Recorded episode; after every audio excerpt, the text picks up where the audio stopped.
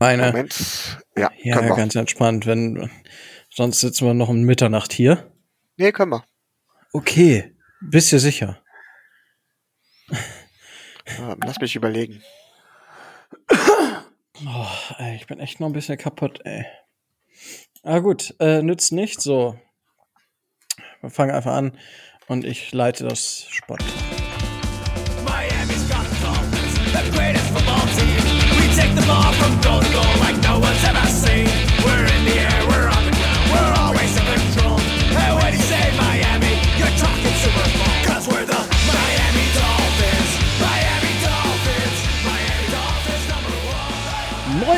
Und herzlich willkommen zum Dolphins Drive, eurem Podcast über die Miami Dolphins, der Franchise, die, ja, ich würde sagen, NFL Draft Picks tauscht, wie ich früher meine Panini-Sammelsticker äh, zur Weltmeisterschaft oder zur Europameisterschaft auf dem Schulhof. Ähm, ja, ruckzuck, also ich bin froh, dass jetzt in den letzten zwei, drei Tagen nichts passiert ist. Ich hoffe, ihr hattet Spaß mit unserer äh, ICE-Sonderfolge.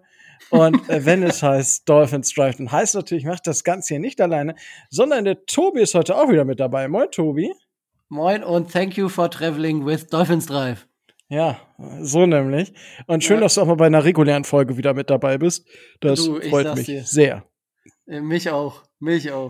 Und äh, jemand, der in den letzten Monaten äh, regelmäßig dabei war, ist heute natürlich auch wieder mit dabei. Moin, Micho. Aber ich lasse mich nicht unter Druck setzen, dass ich ab jetzt auch immer regelmäßig könnte. Kann ich doch gar nicht schaffen. Das jetzt, du baust zu viel Druck auf. Moin. Ja, aber so, so, bin, so bin ich. Also es geht ja nicht anders. Ja, ein, ein Titan braucht den Druck, oder wie, wie hieß es so schön von einem gewissen Philosophen. Philosophen. Ich sag das immer. Ich sag auch immer, also, wie sagte schon ein großer deutscher Philosoph, Eier, wir brauchen Eier.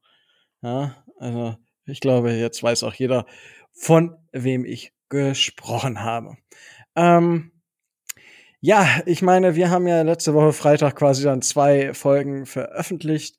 Ich hoffe, ihr habt äh, schon äh, reingehört. Wir haben in der Sonderfolge kurz äh, über die Trade-Situation äh, gesprochen mit den San Francisco 49ers und mit den Eagles. Ich glaube, da gehen wir heute noch mal kurz drauf ein, nachdem sich jetzt der Staub so ein bisschen gelegt hat.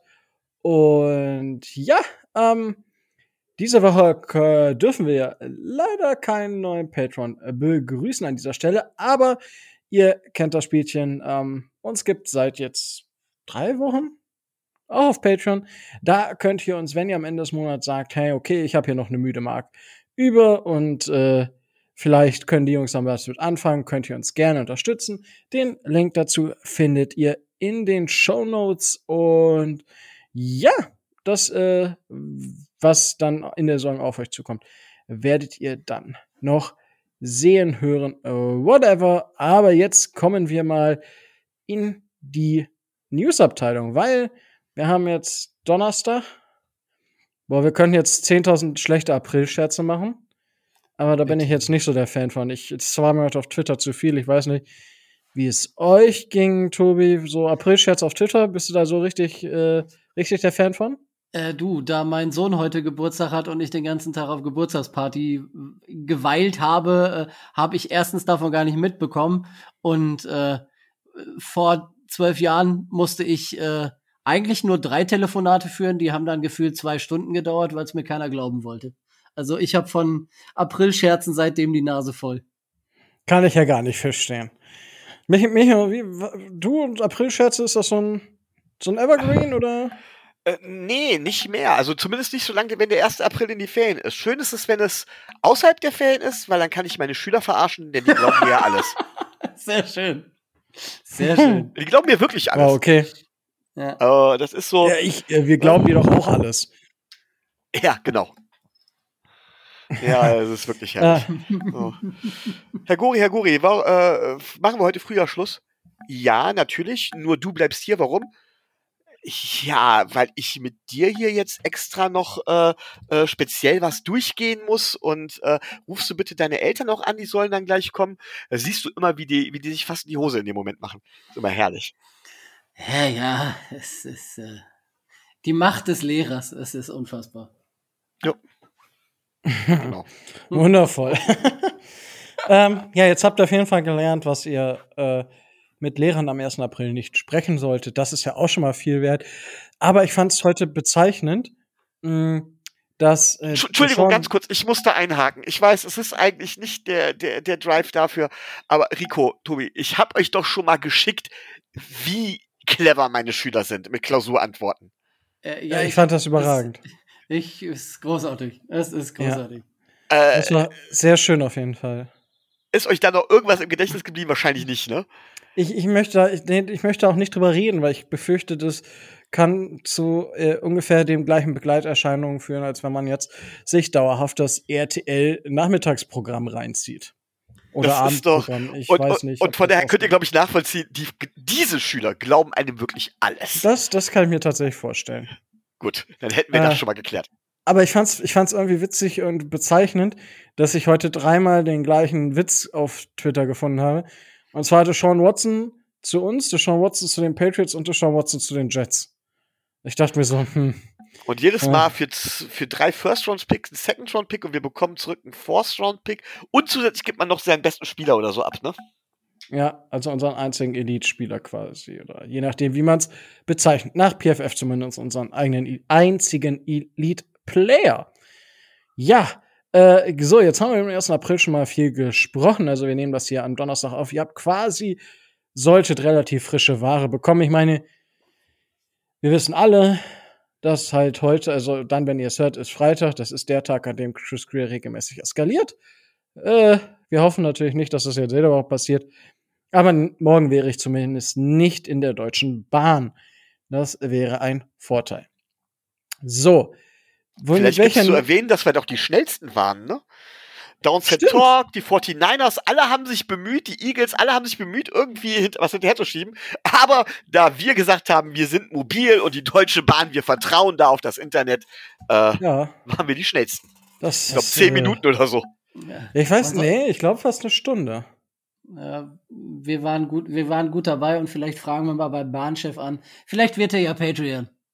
Stimmt. Da können wir Wenn wir, einfach hier mal so, schon, hey. wenn wir hier schon kostenlos Werbung schalten für den ollen Ja. Laden, dann immer mal ran. Ja, stimmt. Also äh, gut, ich, mehr sagen wir auch zu dieser Fahrt erstmal nicht. Äh, das würde vielleicht wieder nicht so positiv ausfallen. Ähm, aber was vielleicht positiv auffällt, jetzt lasst uns mal, worüber, worüber wollt ihr zuerst sprechen? Über unseren neuen Spieler, über die Erweiterung auf 17 Spiele, über ein mögliches NFL-Spiel in Deutschland oder über die Pro Days? Was wollt ihr als erstes machen? Ich denke, wir machen als erstes den neuen Spieler. Das geht relativ äh, zügig vonstatten. Der war ja schon mal da. Gut, und da handelt es sich nämlich um die Inti Defensive Interior Lineman Jordan Jenkins, wenn ich jetzt richtig den Vornamen habe. Mit Vornamen habe ich es nämlich. Äh, ja, hatte ich doch recht. Ich habe ja, ich habe ja äh, aus, aus Jalen Weddle habe ich ja Eric Weddle gemacht. Naja, gut. Äh, ich meine, ist ja das Gleiche. Ja. Ja. So, sollte auch nicht so anstellen. Ja, Tobi, du hast den neuen Spieler schon angesprochen. Was kann der? Der, war- der war ja schon mal bei uns. Was hat der bei uns geleistet? Ist der, sollte der uns im Gedächtnis geblieben sein?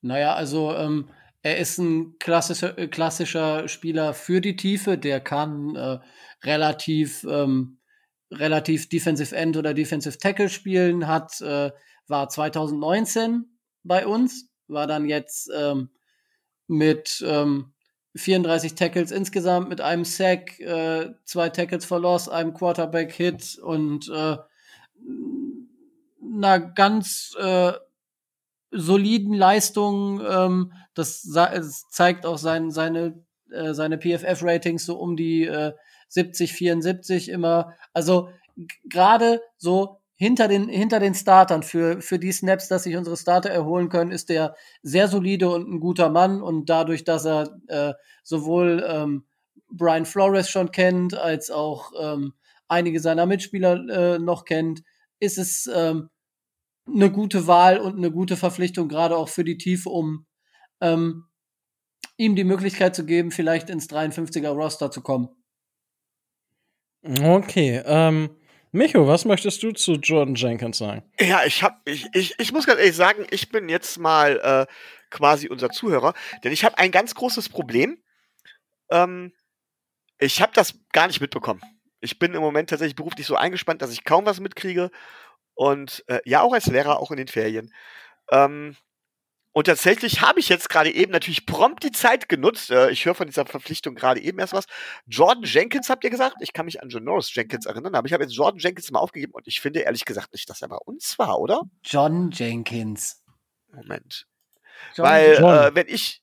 Habe ich das jetzt zweimal falsch gesagt? ja, richtig. Also, es ist John Wow. Norris. Nein, es ist John Jenkins. Ach, John. Defense, Defense Okay. Interior. Dankeschön. Von den Ah, Georgia Bulldogs 2013 äh, abgegangen zu den New Orleans Saints in Runde 3 an Pick zwa- äh, 82. Ähm, vorher bei den Giants, dann 2019 bei uns und 2020 bei den Bears unter Vertrag. Ja, ja, dann, dann, dann ist das wieder was anderes. Ja, dann äh, ist das natürlich eine riesen Nein, nein, nein, nein, nein, weil ich habe echt gesagt, ich dachte so, äh, sorry, wer, wie, was, wo. Aber jetzt, ja gut, alles klar. Ähm, jetzt kann ich auch was tatsächlich äh, zu der Verpflichtung sagen. Und äh, wenn ich noch soll. Weil, Ja, weil Jordan Jenkins wenn- und ich überlegte und guckte nach, weil das sagte mir irgendwie nichts und dachte so, hä, wen meinst du? Und als erstes kam mir halt eben Janoris Jenkins in den Kopf und Google natürlich prompt und prompt finde ich da einen Spieler von den Houston Texans zu den, zu den, es gibt äh, ja diesen Jordan Jenkins von, äh, zu den Jets und so weiter. Und ich dachte so, hä? Wie? Ihr habt mich gerade sehr verwirrt. Ich habe mich jetzt gerade selber verwirrt, aber ist okay. Ja, also here we go. Äh, irgendwas mit J und Jenkins. Äh, J. J. Jenkins. richtig. Da haben wir es auf jeden Fall richtig. Jonathan Jenkins. Wieso der jetzt Jonathan? Äh, Wenn er John heißt, wird er wohl Jonathan heißen. Hä? Nicht zwingend. Äh, Du heißt doch auch nicht Tobias, nur weil du Tobi heißt, oder? Nein, nein, ich heiße äh, Gerhard. Okay. Okay, Gerhard. Ja, alles klar. Herzlich willkommen. Ja, ja. ja. Gut, das, das merke ich mir. Aber äh, Michael, du kannst natürlich jetzt immer noch was dazu sagen. Ja, ist, äh, wir kennen den Spieler, ist tatsächlich ein Spieler für die Tiefe. Ähm, man muss gucken, inwieweit man die Defense jetzt noch weiter durcheinander schütteln wird, gerade auch auf Linebacker, gerade beziehungsweise auf, auf, auf äh, ja, Linebacker Defensive Line. Da müssten wir ja vielleicht noch ein bisschen was tun. Ich glaube aber nicht, dass wir so viel dazu tun werden, dass wir keine Tiefe gebrauchen können. Dann haben wir ihn und im Notfall, ich weiß nicht, da muss, muss Gerhard wieder was zu sagen, ob, äh, ob das vertraglich aber halt relativ schnell wieder zu cutten wäre, falls es das, falls wir ihn nicht brauchen. da er einen Einjahresvertrag bekommen hat, äh, auf jeden Fall. Also wenn das Camp, wenn das Camp nicht schafft und wenn wenn es halt, äh, wenn halt deutlich wird, dass er es nicht ins 53er schafft, äh, werden wir keine finanziellen Schwierigkeiten haben. Sehr schön. Wie, was, wieso, was heißt denn keine finanziellen Schwierigkeiten? Kein Dead, kein Dead Money. Ist ja nur Was, ein was würde der denn kriegen? Ich denke, dass er das Veterans Minimum kriegt, ne? Also wenn, wenn er denn dann gegen den Cap zählen würde. Also die sind jetzt gerade bei, ich weiß gar nicht, 850.000 Dollar oder so. Also der wird äh, nicht, nicht viel bekommen. Und äh, wenn, wenn er eh vor, vor, dem, vor der Reduzierung auf die 53 Mann gecuttet wird, zählt er ja eh nicht. Von daher, es ist ähm, vernachlässigbar.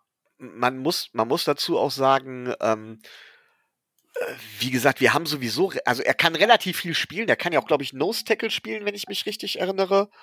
Edge, äh, Edge kann er auch spielen, also Defensive End und Defensive Tackle ist also sehr vielseitig. Aber wenn wir uns Defensive Tackle angucken, wie haben wir denn da alles? Wir haben Christian Wilkins natürlich. Wir haben Adam Butler. Ja. Zach Sealer, ne? Ja, Raquan Davis. ja. Benito Jones. Meine ich, ist noch da, oder? Ja. Ja, der, der ist noch da, ja. Dann haben wir noch Jonathan Ledbetter. Ist der nicht auch noch da? Ja, aber der ist offiziell äh, Defensive End. Also der ist kein Ja, okay. Tackle. Und was ist äh, Jason Strawbridge? Äh, Der ist, äh, man weiß nicht so genau, aber der ist auch eher Defensive End als Defensive Tackle, Ah. würde ich sagen. Wir, ha Und- wir haben noch unsere brasilianische Wunderwaffe, der irgendwie alles ein bisschen und gar nichts richtig kann. Ja, und dann, Neto, und, ne? Ja, ja. Ja, und dann haben wir noch äh, äh, Nick Coe, meine ich. Ja, der offiziell auch eher Defensive End wäre. Ja, das sind, äh, du weißt halt auch nicht, was, also offiziell ist, er- ist er Defensive Tackle, aber er kann halt, kann halt viele, also Jo äh, Don Jenkins kann halt viele Positionen in der D-Line Ja. machen. Und wenn wir mal ganz ehrlich sind, von den Spielern, die ich gerade eben genannt habe, wie viel schaffen's? Wie viel schafft's in den Roster? Fünf? Maximal, ja. So, und da wird er ganz schön hinten, jetzt schon ganz schön hinten anstehen müssen. Und wenn wir dann noch was im Draft tun, also er ist jetzt schon Nummer vier oder Nummer fünf. Und wenn man dann noch was im Draft tut, fällt er halt in über. Ja, ich glaube aber nicht, dass wir im, dass wir im Draft einen, äh, einen klassischen Interior Defensive Lineman nehmen. Also höchstens ein Edge Rusher, aber Aber klassischer Defensive Line, äh, Defensive Lineman ist er ja auch nicht Inside, sondern er, er ist ja auch gut für Outside. Also, ne, das ist, äh, äh, ja, er kann halt mehrere Sachen. Das macht ihn ja für Flores so interessant, dass äh, zum Beispiel ein äh, Ach Gott, wie heißt er denn jetzt nochmal? Hier Dingenskirchen. Äh, äh, ah, Christian Wilkins. Den könntest du ja notfalls auch außen aufstellen. Hat er ja auch schon ein paar Mal gemacht. aber ich glaube, damit ist klar, dass wir nicht nach einem Nose-Tackle oder sowas im Draft gucken werden. Hm, Nein. Haben wir auch. Ne, wir haben Also das ist, genug. aber das ist schon mal ganz klar. ja, das ist Also ich mein- definitiv. Christian Wilkins ist ja, also das muss man jetzt unterscheiden, ne? Dadurch, dass wir ja auch wie viele oder vermehrt, sage ich mal, nicht alle, aber vermehrt die, der, oh, ein Großteil der NFL-Teams so spielt ja eh immer mehr in hybriden Formen. Was heißt, es gibt gar nicht mehr, es gibt zwar Teams, die noch immer so klassisch, klassische Formationen haben. Ähm, ich würde wahrscheinlich die Seahawks zu einem dieser Teams zählen. Ähm, wenn ich mich da jetzt nicht komplett irre. Wir spielen aber halt, manchmal haben wir eine Four-Man-Front, mal haben wir eine Three-Man-Front, mal, also mal dann sogar Five-Man ähm, oder Six-Man direkt an der Line of Scrimmage, wenn dann noch der, der Safety mit runterkommt. Ja, Moment, dann Ähm. hast du, dann hast du aber, ah, Vorsicht, jetzt, jetzt äh, schmeißt du Formation und, äh, und, und Scheme in der Beziehung ein bisschen ja. durcheinander, oder? Weil grundsätzlich Nein, ist es so, wenn du mit was, ich was ich damit eigentlich sagen wollte, ist, dass Christian Wilkins ein 4-3 Interior Lineman ist, aber ein 3-4 Defensive End. So, das, so wollte ich das beschreiben. Weil Ja. Christian Wilkins hat nicht Outside gespielt, wenn wir mit vier Leuten an der Line of Scrimmage gestanden haben, also mit zwei klassischen Defensive Tacklen und zwei Defensive Ends.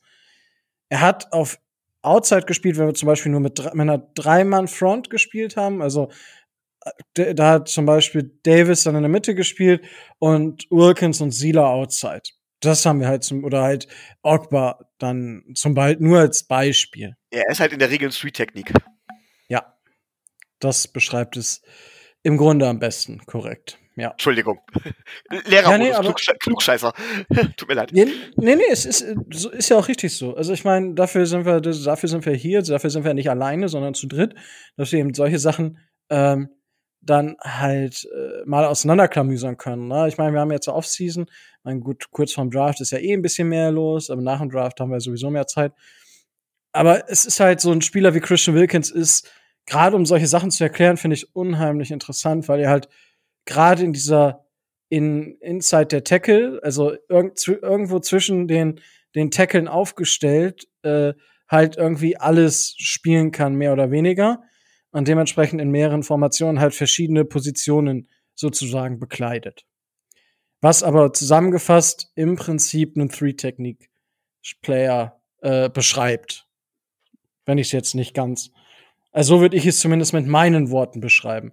Micho, korrigier mich, wenn ich da falsch Ja, alles gut. liege. Ich glaube, da, falls da Interesse ist, können wir tatsächlich gucken, ob wir irgendwann mal in der, in der, in der Offseason oder sowas dazu eine Folge machen. Vielleicht sogar eine, eine YouTube-Folge mit Bildmaterial oder sowas, aber da müssen Ja, wir gucken. können wir. Schauen wir mal. Ähm, gut, äh, ja, also wie gesagt, wir haben jetzt sehr, sehr viele. Ich glaube, es ist halt äh, ein Spieler, den wir jetzt noch mal testen, der ist halt über 30. Also es ist der einzige Spieler im Kader jetzt, der über 30 ist. Und ähm, ja, wie gesagt, wir kennen ihn. Und er muss sich aber im Camp beweisen. Und wenn er sich im Camp nicht beweisen kann, dann ist er halt weg. Und dann ist das schade für ihn. Aber ich, ich finde das gar nicht schlecht, dass man jetzt äh, sich solche Spieler holt fürs Camp schon und dann halt quasi, ich weiß nicht, ich hatte, ich hatte jetzt so vom Gefühl her, wenn ich so spontan überlege, dass wir letzte Saison ja auch sehr, sehr früh auf diesem Niveau waren, dass wir das, dass wir die, die Roster voll hatten. also auch, dass wir erst genug Spieler hatten und dann später auch sehr, sehr schnell auf, dem, auf der eigentlichen Anzahl der Spieler waren, wenn ich mich recht entsinne. Weil da gab es ja, wie groß sollen die Kader sein und so weiter und so fort. Das war ja mit Ja. Corona nicht ganz so einfach. Ähm, aber gut, äh, finde ich erstmal grundsätzlich eine ne positive Sache, so einen mit Erfahrung dann auch noch mal reinzuholen. Finde ich nicht schlecht. Um Schauen das Ganze mal. vielleicht noch mal mit Zahlen zu unterlegen, äh, wenn man jetzt die, die Rookie-Picks dazu nimmt, äh, stehen wir laut äh, Spotrack dann bei äh, 85 Spielern im Roster und äh, 90 dürften wir. Ne? Also von daher werden noch ein paar kommen, aber ähm, wir sind schon relativ gut voll. Wunderbar, dass wir schon recht voll sind. ja, wenigstens in dem, auf dem Niveau. Ja, lassen, lassen, wir, lassen wir das mal so stehen. Gut, jetzt haben wir das. Ähm, da wir später noch über den sechsten Pick sprechen werden, würde ich sagen, nehmen wir die Pro Days mal so ein bisschen nach hinten. Mm, ja, die NFL-Owner haben beschlossen, dass es diese Saison ein 17. Spiel geben wird. Das wird, ja, für jedes NFL-Team so sein. Das heißt, es gibt 18 Wochen. Es gibt weiterhin nur eine Bye Week und es gibt vermutlich Stand jetzt ein Off-Season-Spiel weniger. Es kann noch zwei werden, da ist man sich jetzt noch nicht ganz einig. Das heißt, wir haben die, also aktuell haben wir halt ein Preseason-Spiel gegen ein Regular-Season-Spiel getauscht. Die Saison wird eine Woche nach hinten geschoben. Das heißt, der Super Bowl findet dann Mitte April, ich glaube, ach, Mitte April, genau. wir haben mal eben zwölf Spiele angehangen. Nein, Mitte Februar, also ist der 13. Februar dürfte es nächstes Jahr sein, ähm, wo wir dann gegen ein Team aus der NFC spielen werden. Mm, Genau. Und ja, also ihr könnt euch dann schon mal eintragen. 14. Februar 2022 solltet ihr euch Urlaub nehmen, aber vermutlich auch den 15. und vielleicht den 16., je nachdem wie exzessiv es wird, weil da wird hoffentlich das nette Virus mit dem C keine äh, Rolle mehr spielen und wir können uns alle treffen und einfach nur eine super Zeit haben. Ähm, das dazu. Wir werden gegen die New York Giants spielen. Aber dazu dann gleich noch mehr, wie das zustande kommt. Micho, 17 Spiele in der Regular Season. Was ist deine Meinung dazu? Ah, ja, was soll ich dazu sagen? Also niemand soll sich da irgendwelche Illusionen geben, da geht es natürlich um Geld. So. Ähm, das finde ich aber grundsätzlich auch gar nicht so verwerflich. Alle bekommen irgendwie was davon ab. Und es gab ja am Anfang Leute, die da protestiert haben, äh, weil sie sagten, oh, die Belastung und so weiter. Aber wer hat dagegen protestiert? Das waren vor allen Dingen die Topverdiener, die sowieso äh, nicht am Hungertuch nagen müssen. Aber ähm, ich denke jetzt an so Spieler, wie wir sie zum Beispiel auch hatten, so Isaac Asiata oder sowas, die tatsächlich nur eine ganz, ganz kurze Zeitspanne sind. Für die hat das eine erhebliche Auswirkung, ob die durch, durch, durch das Spiel mehr plötzlich in der Saison auch 50.000 Dollar mehr oder sowas verdienen. Äh, das ist für die, auf dem Niveau ist das schon mal eine ganze Menge an Geld. Und das ist für die wichtig. Also von daher, Geld spielt eine Rolle, aber das finde ich jetzt auch gar nicht so schlimm. Als Fan äh, sage ich ganz klar, super. Äh, je mehr Football, desto besser. Äh, ich liebe Football und ich kann mir das immer wieder angucken. Von daher gibt's da von mir im Grunde genommen keine Kritik. Aus Coaching-Sicht äh, sage ich, naja, jetzt ich habe nicht mehr, ich habe nicht weniger Spiele. Das Problem war in der Hauptsache tatsächlich, dass äh, ähm, das Preseason-Spiel ausfiel. Jetzt haben meine Top-Spieler halt ein Spiel mehr Belastung. Dafür habe ich aber in der Preseason-Spiel weniger. Das haben die meisten sowieso nicht wirklich genutzt, wenn wir ganz ehrlich sind. Also ähm, wir haben uns das immer schön geredet mit den Preseason-Spielen und haben gesagt, ja, so wächst ein Team zusammen und äh, wir müssen äh, und die Spieler haben die Chance, sich zu beweisen. Mal ganz ehrlich, in den die Preseason-Spiele hatten damit so gut wie nichts zu tun. Das ist alles übers Training gelaufen. Von daher, das auch soweit okay. Ähm, das Einzige, da ist ja nach, beziehungsweise da das Spiel ja auch hinten dran gehangen wird, soweit ich weiß, wird aber die Vorbereitungszeit nicht verkürzt. Das heißt, auch da gibt's jetzt nicht irgendwelche großartigen Nachteile. So, dann kommt der letzte Punkt aus Spieler gesundheitlicher Sicht. Oh, da ist das fraglich. Also auf einem Niveau, wie, wie wir hier in Deutschland Football spielen, ähm, selbst da wird es zum Saisonende eigentlich immer wieder so, wenn man im Amateurbereich guckt, äh, dass man teilweise, dass manche Teams sich teilweise fragen, wie kriegen wir denn jetzt, oder so war es früher zumindest, wie kriegen wir denn jetzt eine Mannschaft voll? Äh, weil einfach viel zu viele Spieler dann im Laufe der Saison verletzt waren. Auf dem Profiniveau mag das etwas anders aussehen, aber das ist gerade im American Football natürlich nochmal eine zusätzliche Belastung für die Spieler. Ja, aber ich sag auch ganz klar, Leute, ihr verdammt so viel Geld, hört auf rumzuweinen. Das kriegt man hin. Das kriegt man tatsächlich hin. Ähm, es ist zwar ein körperlich, körperbetonteres Spiel als zum Beispiel Basketball oder so, und da ist das Verletzungsrisiko höher, aber wenn man sich das dann wieder anguckt, wie oft zum Beispiel Basketballer äh, da wirklich auf dem Platz stehen müssen und so weiter und so fort, ich sage einfach, ja, höheres Verletzungsrisiko, aber dafür habt ihr auch einen richtig geilen Job, der richtig gut bezahlt wird. Und äh, von daher müsst ihr das Risiko einfach eingehen in der Beziehung. Da reden wir nicht von schweren Verletzungen, also nicht von äh, den Geschichten, wie Ryan Shazier sie gehabt hat mit dem Wirbelsäulenbruch oder sonstigen Sachen. Ne, da sage ich einfach ganz klar, nee, okay, das kann aber auch bei einem Spiel oder sowas passieren. Es geht um tatsächlich um so Verletzungen wie, äh, dass aufgrund der Belastung mir tatsächlich eine Sehne reißt oder sowas. Ja, Erschöpfungsbrüche So. zum Beispiel, solche Geschichten. So, und da sage ich ganz klar, nein, ist nicht schön, will auch keiner haben, aber auf der anderen Seite, Leute, ihr geht das Risiko für das Geld auch ein. Ja. Das ist meine Meinung. Gut, ja, da kann ich gleich auch noch äh, was zu sagen. Aber erstmal, äh, Tobi, deine Einschätzung dazu oder was sagst du dazu, dass es jetzt 17 reguläre Saisonspiele gibt? Also das Einzige, was ich bei Micho noch ergänzen möchte, er hat ja schon relativ viel gesagt, ist die Tatsache, dass ich endlich mich nicht mehr auskotzen muss, wenn ein Team jetzt einen 8-8er Rekord hat, weil das wird es jetzt nicht mehr geben.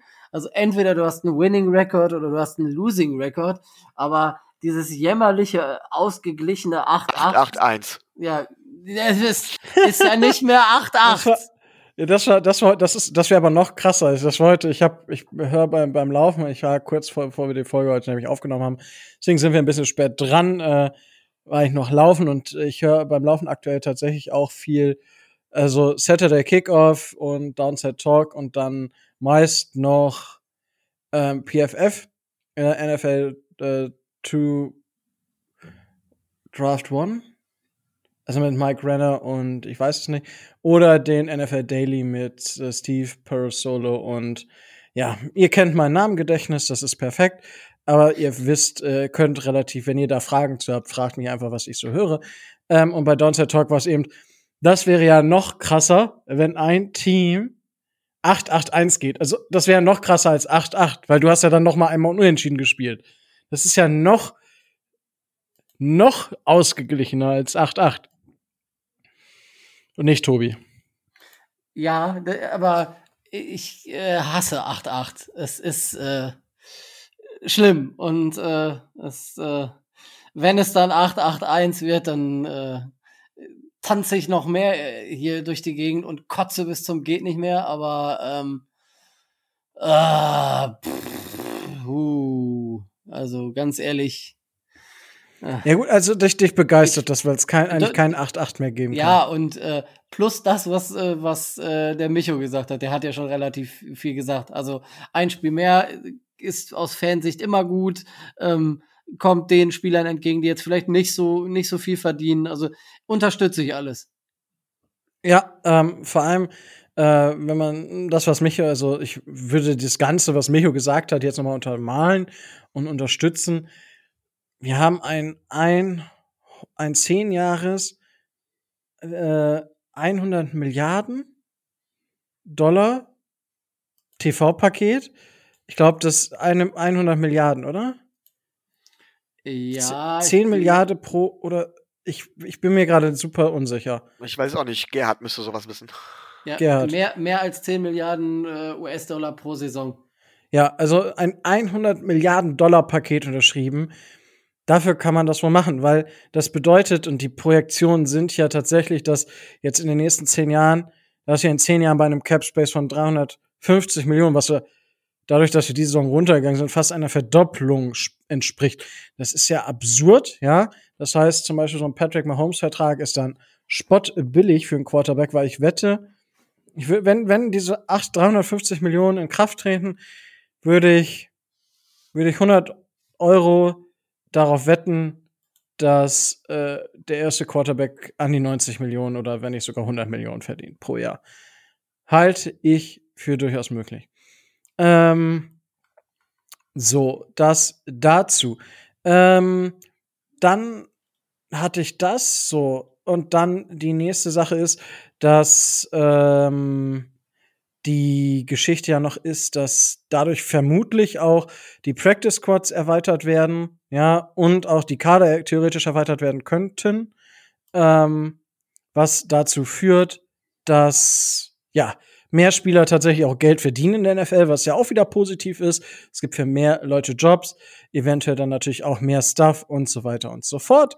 Und was noch dazu kommt, ist, und ich wette, dass äh, ähm, das, was das alte 8.8 ist, wird dann in drei, vier Jahren das neue, 5, äh, das neue 9.9 werden.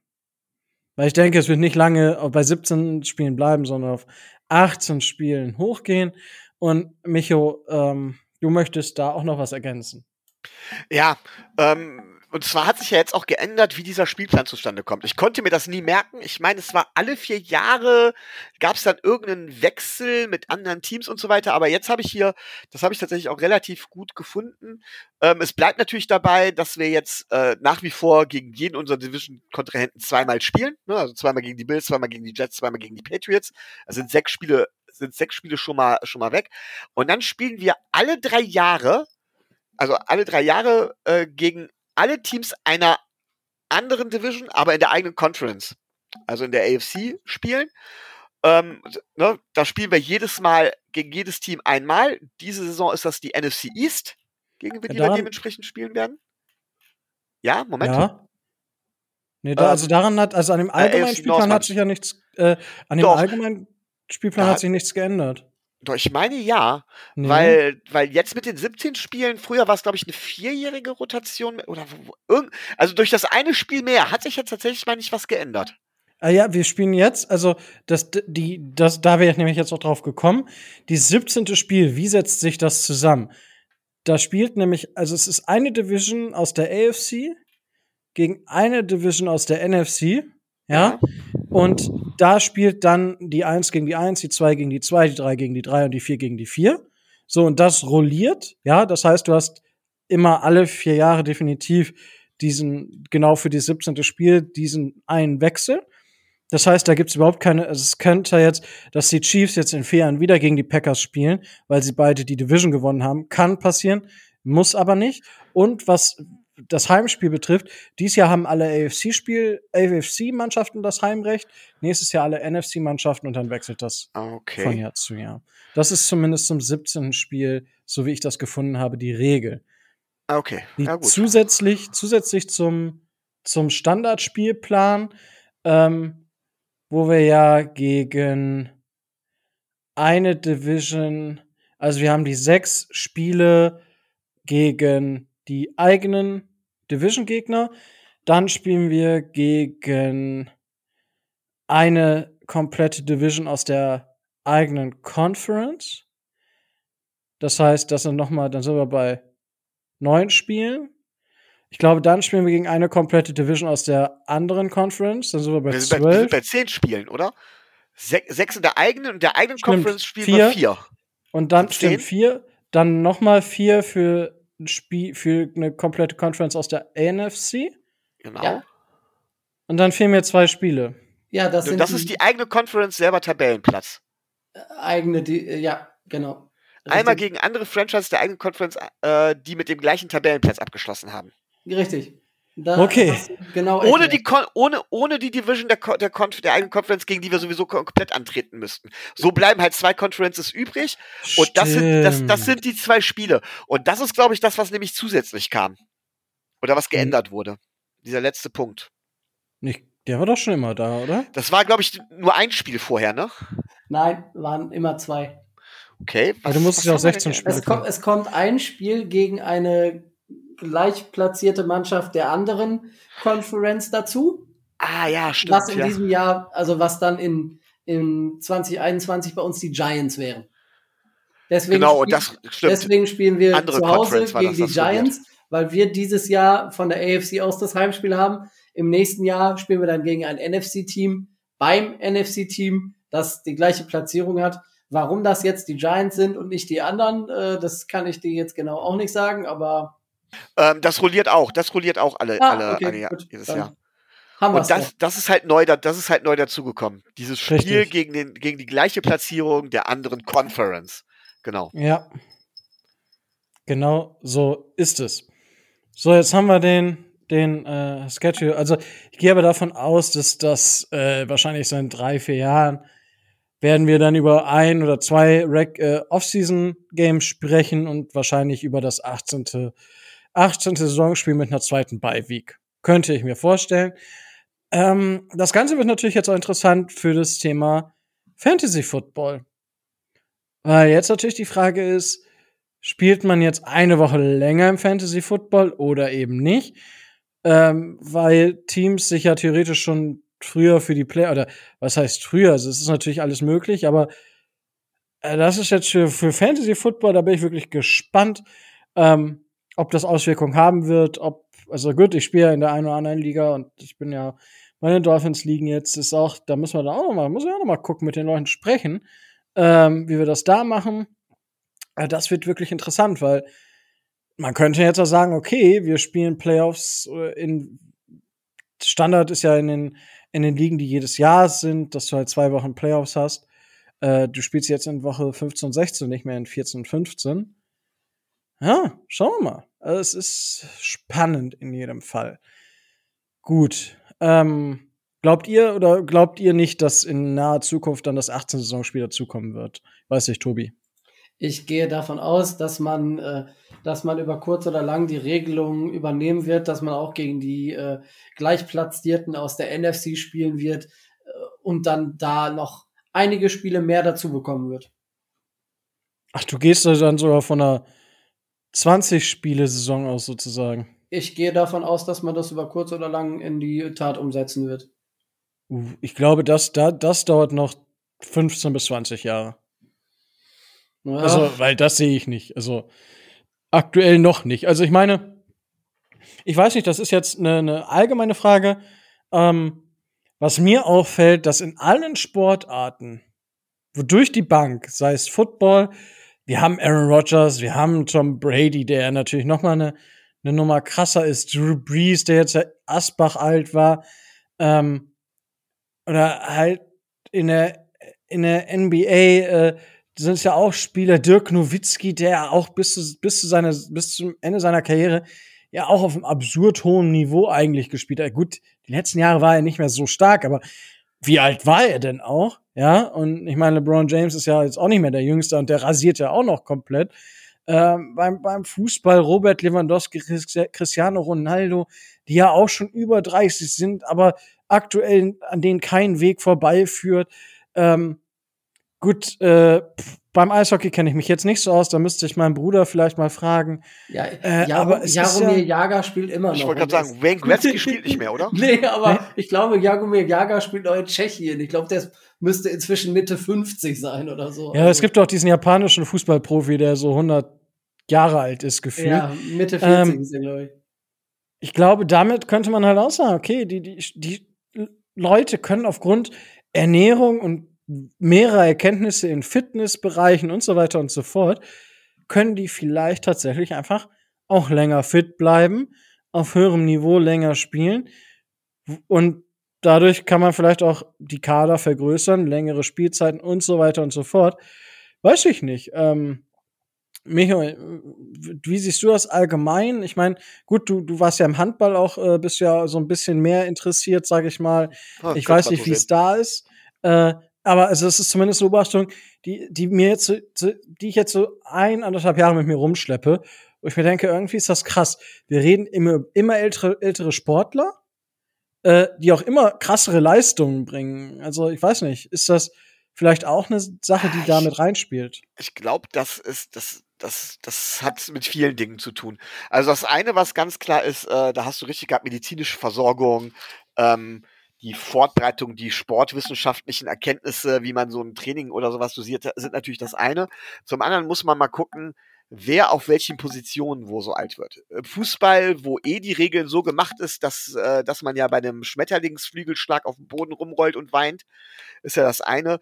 Ein Quarterback, dem mittlerweile ein Kissen untergelegt werden muss, bevor man ihn zecken darf, damit er sich nicht wehtut, ist das nächste.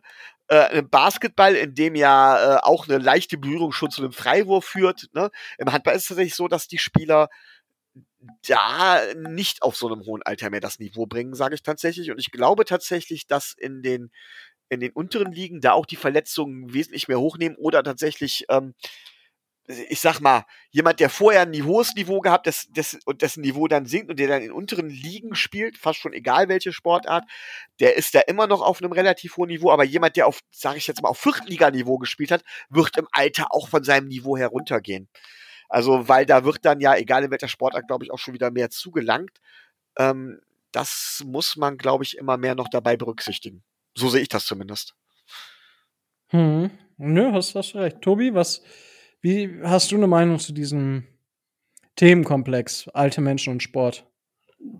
Also, wenn, sie von, wenn sie von Anfang an und konsequent, so wie das ja jetzt in den letzten Jahren immer mehr zunimmt, auf sich achten, keine schwere Verletzung dazu kommt und sie relativ schmerzfrei durch die ganze Angelegenheit durchkommen und dann auch noch ähm, ein Niveau erreichen, in dem sie konkurrenzfähig sind, dann ähm, sehe ich das im Grunde erstmal äh, erstmal positiv ich weiß nicht, dieser eine japanische Skispringer hat ja auch mit Ende 40 dann noch so. Äh, Noriaki Kasai, bester ja, Mann, ey. Der, der konnte ja auch äh, dann immer noch mal wieder mithalten. Ah, oh, der hat am.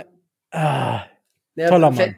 Genau, und auch äh, beeindruckend und positiv. Und wenn du aber dann diesen diesen Punkt verpasst und dann äh, da ein, zwei Jahre lang äh, mehr oder weniger dich da durchschleppst und äh, dich mehr oder weniger zur, zur Lachnummer der ganzen Geschichte machst, dann finde ich, wird's, wird's grenzwertig. Aber mein Gott, wenn sie gut sind und wenn sie spielen können, wenn sie die Erfahrung mit reinbringen und wenn sie ein Team wirklich voranbringen können, ja mein Gott, wieso sollen sie denn dann äh, äh sagen, nur weil sie 38, 39 sind, äh, ich höre auf oder ich muss jetzt aufhören. Wenn sie wollen und wenn sie, wenn sie mit den Jüngeren mithalten können, äh, dann ist das gut und schön. Aber wenn ich, ich weiß ganz genau, wenn ich mich jetzt äh, nochmal in der Kreisliga auf den Platz stelle und dann gegen einen 18-Jährigen da in ein Sprintduell geschickt werde, dann weiß ich aber, wie das ausgeht.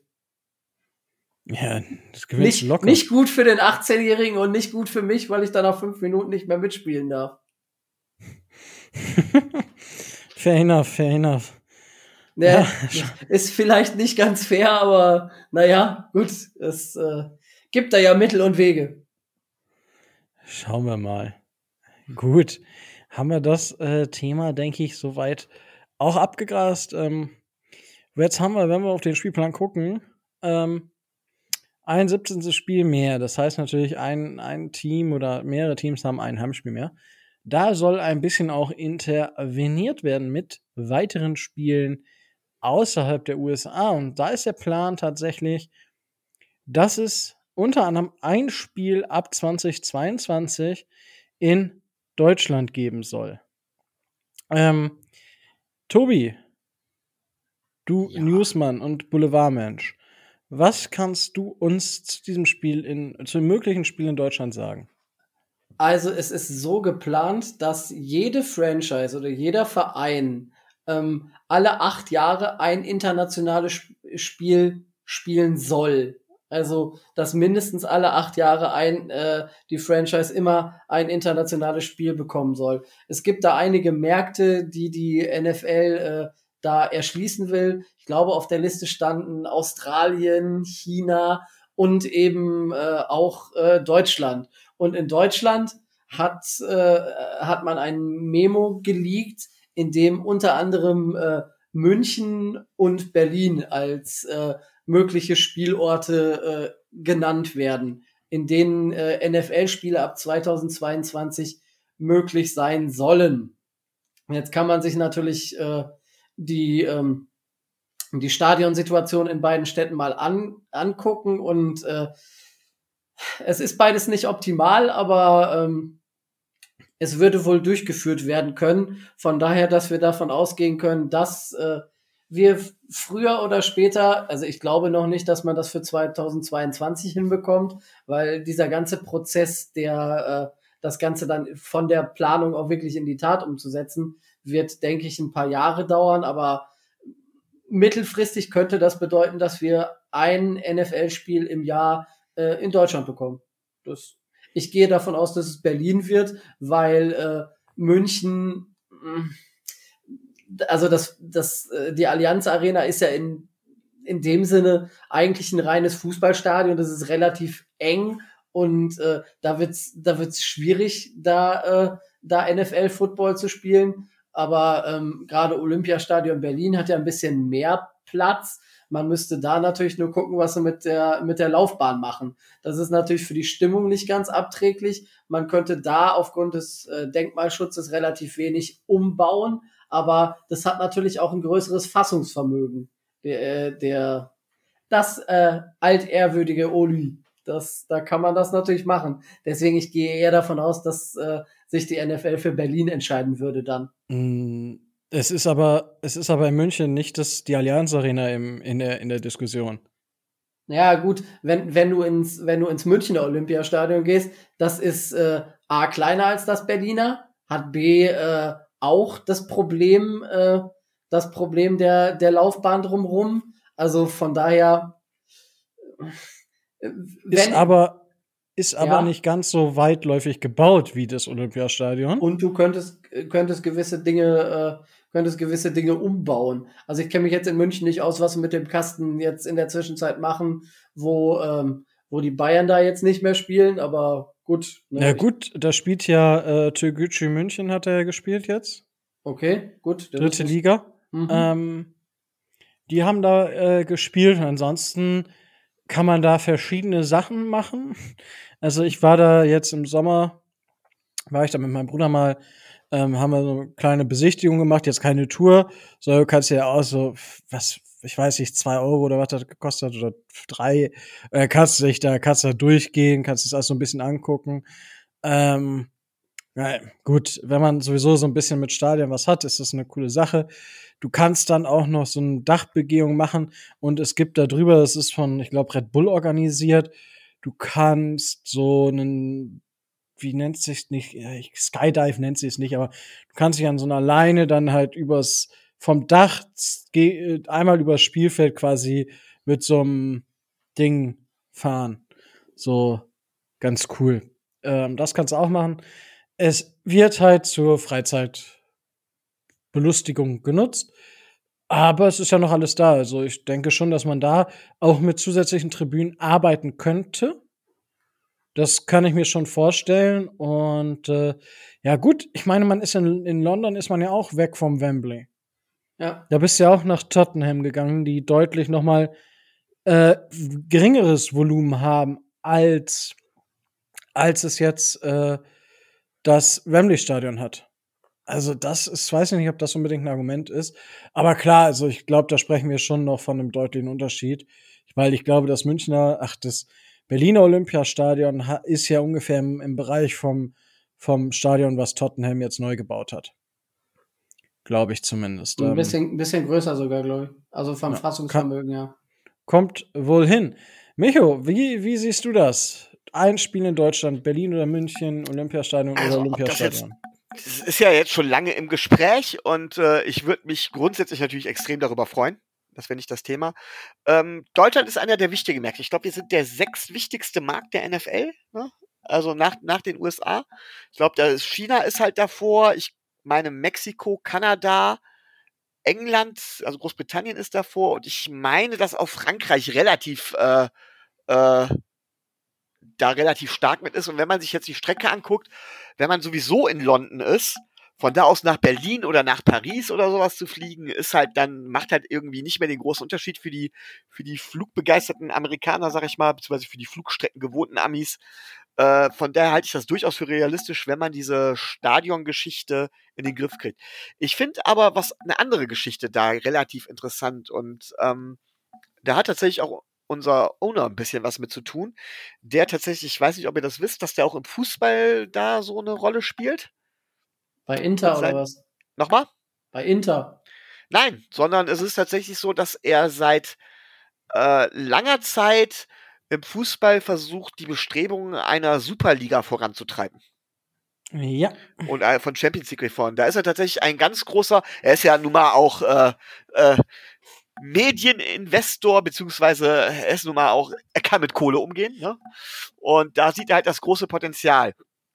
Und wenn ich da jetzt hintergucke, so ein bisschen, ähm, er ist ja nicht der Einzige mit so einem Background und nicht der Einzige, der an Geld interessiert ist und eins und eins zusammenzähle, dann könnte ich mir vorstellen, dass im Rahmen der Globalisierung tatsächlich äh, irgendwann versucht wird, das System NFL so ein kleines bisschen auf breitere Füße zu stellen, auf globalere Füße. Und China und Australien sind definitiv zu weit weg, um da international wirklich tätig zu werden. Aber wenn man so eine Erweiterung macht, ne, man fängt jetzt mit 17 Spielen an, irgendwann geht man Richtung 20 Spiele und ich rede nicht von nichts, was innerhalb der nächsten drei, vier Jahre passiert, sondern ich rede von, von Sachen, wo wir vielleicht von in 10, 15 Jahren sprechen. Dann kann ich mir irgendwann vorstellen, dass man irgendwann tatsächlich sagt von wegen, hey, wir gehen Richtung 30 Spiele, aber wir teilen das wieder in zwei oder in drei und machen eine Europa Conference auf oder sonst irgendwas. Und dann kriegen wir das spieltechnisch nämlich auch so hin, äh, äh, dass, dass, dass die Reisen, dass das mit den Reisen nicht ganz so schwierig wird und dass ein Team dann längere Zeit in Europa ist oder sonst irgendwas. Und tatsächlich könnte ich mir vorstellen, dass die Erweiterung auf der International Games gerade auch auf andere europäische Länder ein Testlauf und ein Testschritt in diese Richtung sein könnte. Aber das ist natürlich jetzt viel Glaskugel, viel Spekulation, aber das war eine der Ideen, die mir direkt aufploppte. Okay. Also, ja, gut, so weit würde ich nicht gehen. Ich glaube, es ist, geht in die Richtung, dass wir irgendwann einen International Game Day haben. Also nicht vielleicht einen Spieltag, aber das ist insgesamt ein Spieltag komplett außerhalb der NFL, also außerhalb von den USA gespielt wird. Hm, ich meine, das war, sind ja immer schon jetzt, werden ja immer mehr oder sind immer mehr geworden. Jetzt wird Corona natürlich nicht, aber ich glaube, dass das in diese Richtung gegangen wird. Und dann äh, schauen wir einfach mal, wo, wohin das geht. Ich glaube, es ist noch nichts dran, dass es diese internationale Geschichte geben wird. Ähm, das, das ist mir auch, ich glaube, das zu viel Entfremdung. Und ich glaube nicht, dass du damit mehr Markt erschließt. Mm, das kann ich, ich glaube nicht, dass der Effekt so positiv wäre, als dass sich das lohnen würde. Glaube ich zumindest. Ähm, weil dann hast du vielleicht Spieler, dann ist halt eine Franchise aus Europa schlecht, hat den First of All Pick, da hast du vielleicht einen Spieler, der überhaupt gar keinen Bock hat, äh, die USA zu verlassen und der zwar im Rahmen der International Games mal zwei Wochen oder so in, in Europa verbringen muss, aber halt nicht mehrere Jahre. So, und natürlich können die dann über die Offseason in die Heimat, aber da wisst ihr auch, wie es ist. Ähm, das glaube ich tatsächlich nicht, aber gut, das ist, wie du schon gesagt hast. Ich meine, gut, du bist auch ins Ausland gegangen. Es ist richtig, aber äh, ich will ja auch noch weiter ins Ausland. Also ich bin ja, ich bin ja ein, ich wäre dann einer dieser Spiele, die sagen würde, okay, geil, äh, ich gehe dann halt von den USA nach Europa, hab da ein paar schöne Jahre, wenn es hochkommt, 10, 15. Und dann, dann war's das für mich. Ich sehe die Welt, alles schön und gut, und danach kann ich mich da zur Ruhe setzen, wo ich will. Ähm, aber ich kann mir vorstellen, das ist ein Großteil. Es gibt ja auch genug Spieler, das hat, ähm, wer war es denn noch? War es Barry Jackson? Der es getwittert hat zu diesem Fall von Isaiah Wilson, dass es halt Spieler gibt, die Football nicht wirklich, die Football nicht mögen. Und es gibt Foot Leute, die Football hassen, die aber trotzdem spielen, weil sie ja verdammt gut darin sind und damit sehr, sehr viel Geld verdienen können. Und ähm, ja, dementsprechend, also ja, weiß ich nicht. Also, keine Ahnung. Also, ich weiß gerade nicht, worauf ich genau hinaus wollte, aber ähm, ja, dementsprechend, also ich glaube nicht, dass, dass das zielführend ist. Gerade wenn du Spieler hast, die Football nicht so mögen und dann noch das Land verlassen müssen. Ich glaube, irgendwann ist auch für, wenn du dann halt nur ein durchschnittlicher Spieler bist, irgendwann ist es dir das Geld auch nicht mehr wert. Also kann ich mir zumindest vorstellen. Weil dann, wozu führt das, wenn du schon nicht diese, also na klar, wenn du halt Football nicht, also du sagst, hey, ich bin gut darin, also mache ich das. Es ist halt eh ein überschaubarer Zeitrahmen aber wenn du dafür dann noch Europa musst, dann, dann bist du automatisch weniger motiviert. Das heißt, deine Leistung wird schlechter. Das heißt, du wirst weniger bezahlt, weil du keine Folgeverträge kriegst und bist dann relativ schnell aus dem NFL-Zirkus raus. Ja. Glaube da, ich, deswegen glaube ich einfach nicht, dass, dass das wirklich ein großes Thema ist. Aber äh, vielleicht straft mich die Zukunft einfach Lügen. Schauen wir einfach mal. So, ähm, möchtet ihr noch was zum möglichen Spiel in Deutschland sagen? Äh, ja, ich hatte noch eine Ergänzung zu machen, das hatte ich eben vergessen. Ähm, da kommen wir nämlich wieder zurück zu den, zum 17. Spiel. Ähm, die, die Teams, die äh, dieses International äh, Game dann als äh, Gastgeber bestreiten würden, wären die, die auch äh, dieses 17. Spiel ähm, dann äh, als Heimspiel hätten. Sollte es also so sein, dass 2022 äh, ein internationales Spiel in Deutschland stattfinden würde, wäre auf jeden Fall äh, wären, wären NFC-Teams da, das Heimspiel. Und es hieße dann auch, dass es auf jeden Fall ähm, keine Conference-internen Spiele wären, die äh, in Deutschland stattfinden würden, sondern Conference-übergreifende Spiele. Korrekt. Und es wären nicht mehr fünf, so wie das in der Hochzeit in London mal war, sondern nur noch insgesamt vier. Man geht davon aus, es zwei in London, eins in Mexiko und dann eventuell eins in Deutschland sein könnte. Also nicht mehr fünf Spiele in Europa, sondern nur noch maximal drei. Ja, gut, aber das sind jetzt erst. Ja, gut, ich bin gespannt. Ich gehe davon aus, dass das auch erhöht wird, je nachdem. Weil wir haben ja auch gehört, dass diese Spiele durchaus eine gewisse Beliebtheit bei den Spielern haben. Oder zumindest nicht ganz so unbeliebt sind, wie sie uns manchmal glauben gemacht werden. So würde ich das jetzt nochmal beschreiben. Wir werden sehen. Das ist korrekt. Ähm, ja, dann äh, würde ich sagen, was wir aber schon gesehen haben, sind ein paar NFL Pro Days äh, oder College Pro Days und ähm, ja, was soll ich sagen? Also die laufen so viele Spieler in dem 99% äh, Bereich. Also wenn wir sagen, wenn ich jetzt vom 99% Bereich spreche, heißt das, dass 99% schlechter waren. Ja, das heißt, wenn man sich eine Gauss-Glockenform an, so eine Glockenparabel äh, anschaut, 99% heißt die äußeren 0,5 quasi. Ähm, aber da wir dann das ausscheiden, ähm, ja, wäre, ist, ist man, wenn man im 99% Percentile ist, ist, gehört man zu dem besten Prozent, der jemals gemessen wurde.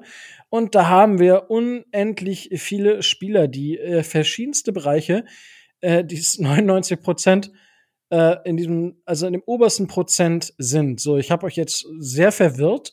Das war genau das, was ich äh, wollte. Aber klar, ähm, Tobi, du hast uns das in die News geschrieben. Dann darfst du auch mal so deine Einschätzung grundsätzlich erstmal zu diesen Pro Days abgeben und was du da dir glaubst, vorstellst, was du dazu sagen möchtest.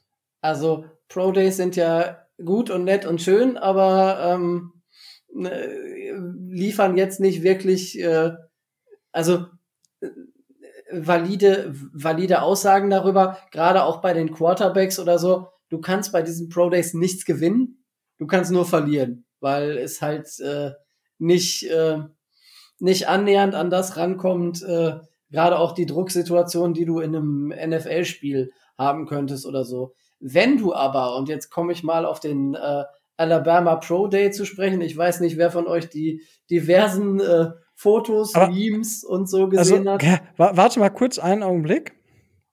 Und zwar, ah. ich habe da nämlich von, von äh, Jörg noch eine, Frage, also ich habe äh, zwei Fragen. Die eine werde ich später noch beantworten, nicht im Poddy, aber die werden wir im Rahmen unseres Mockdrafts wahrscheinlich noch machen. Ähm, Frage ist also, ist etwas länger, also hört gut zu. Was soll der Pro Day bewirken? Zeigen der, Fe Zeigen der äh, Fähigkeiten, ähm, sind, äh, ich versuche das jetzt so ein bisschen umzuformulieren, äh, ich lese einfach vor. Zeigen der Fähigkeiten verstehe ich, aber ohne Gegner mit den gewohnten Mitspielern etc. ist ja gleich kein, gleich, kein Vergleich zum Wettbewerb. So, das ist äh, quasi die Frage dazu. So, ja, es ist kein, die, kein Vergleich zum Wettbewerb. Das kann man definitiv direkt sagen. Aber was soll so ein Pro Day denn bewirken, Tobi? Unter diesem Aspekt kannst du jetzt ganz gerne auf den Alabama Pro Day eingehen. Ähm, es ist eine Drucksituation.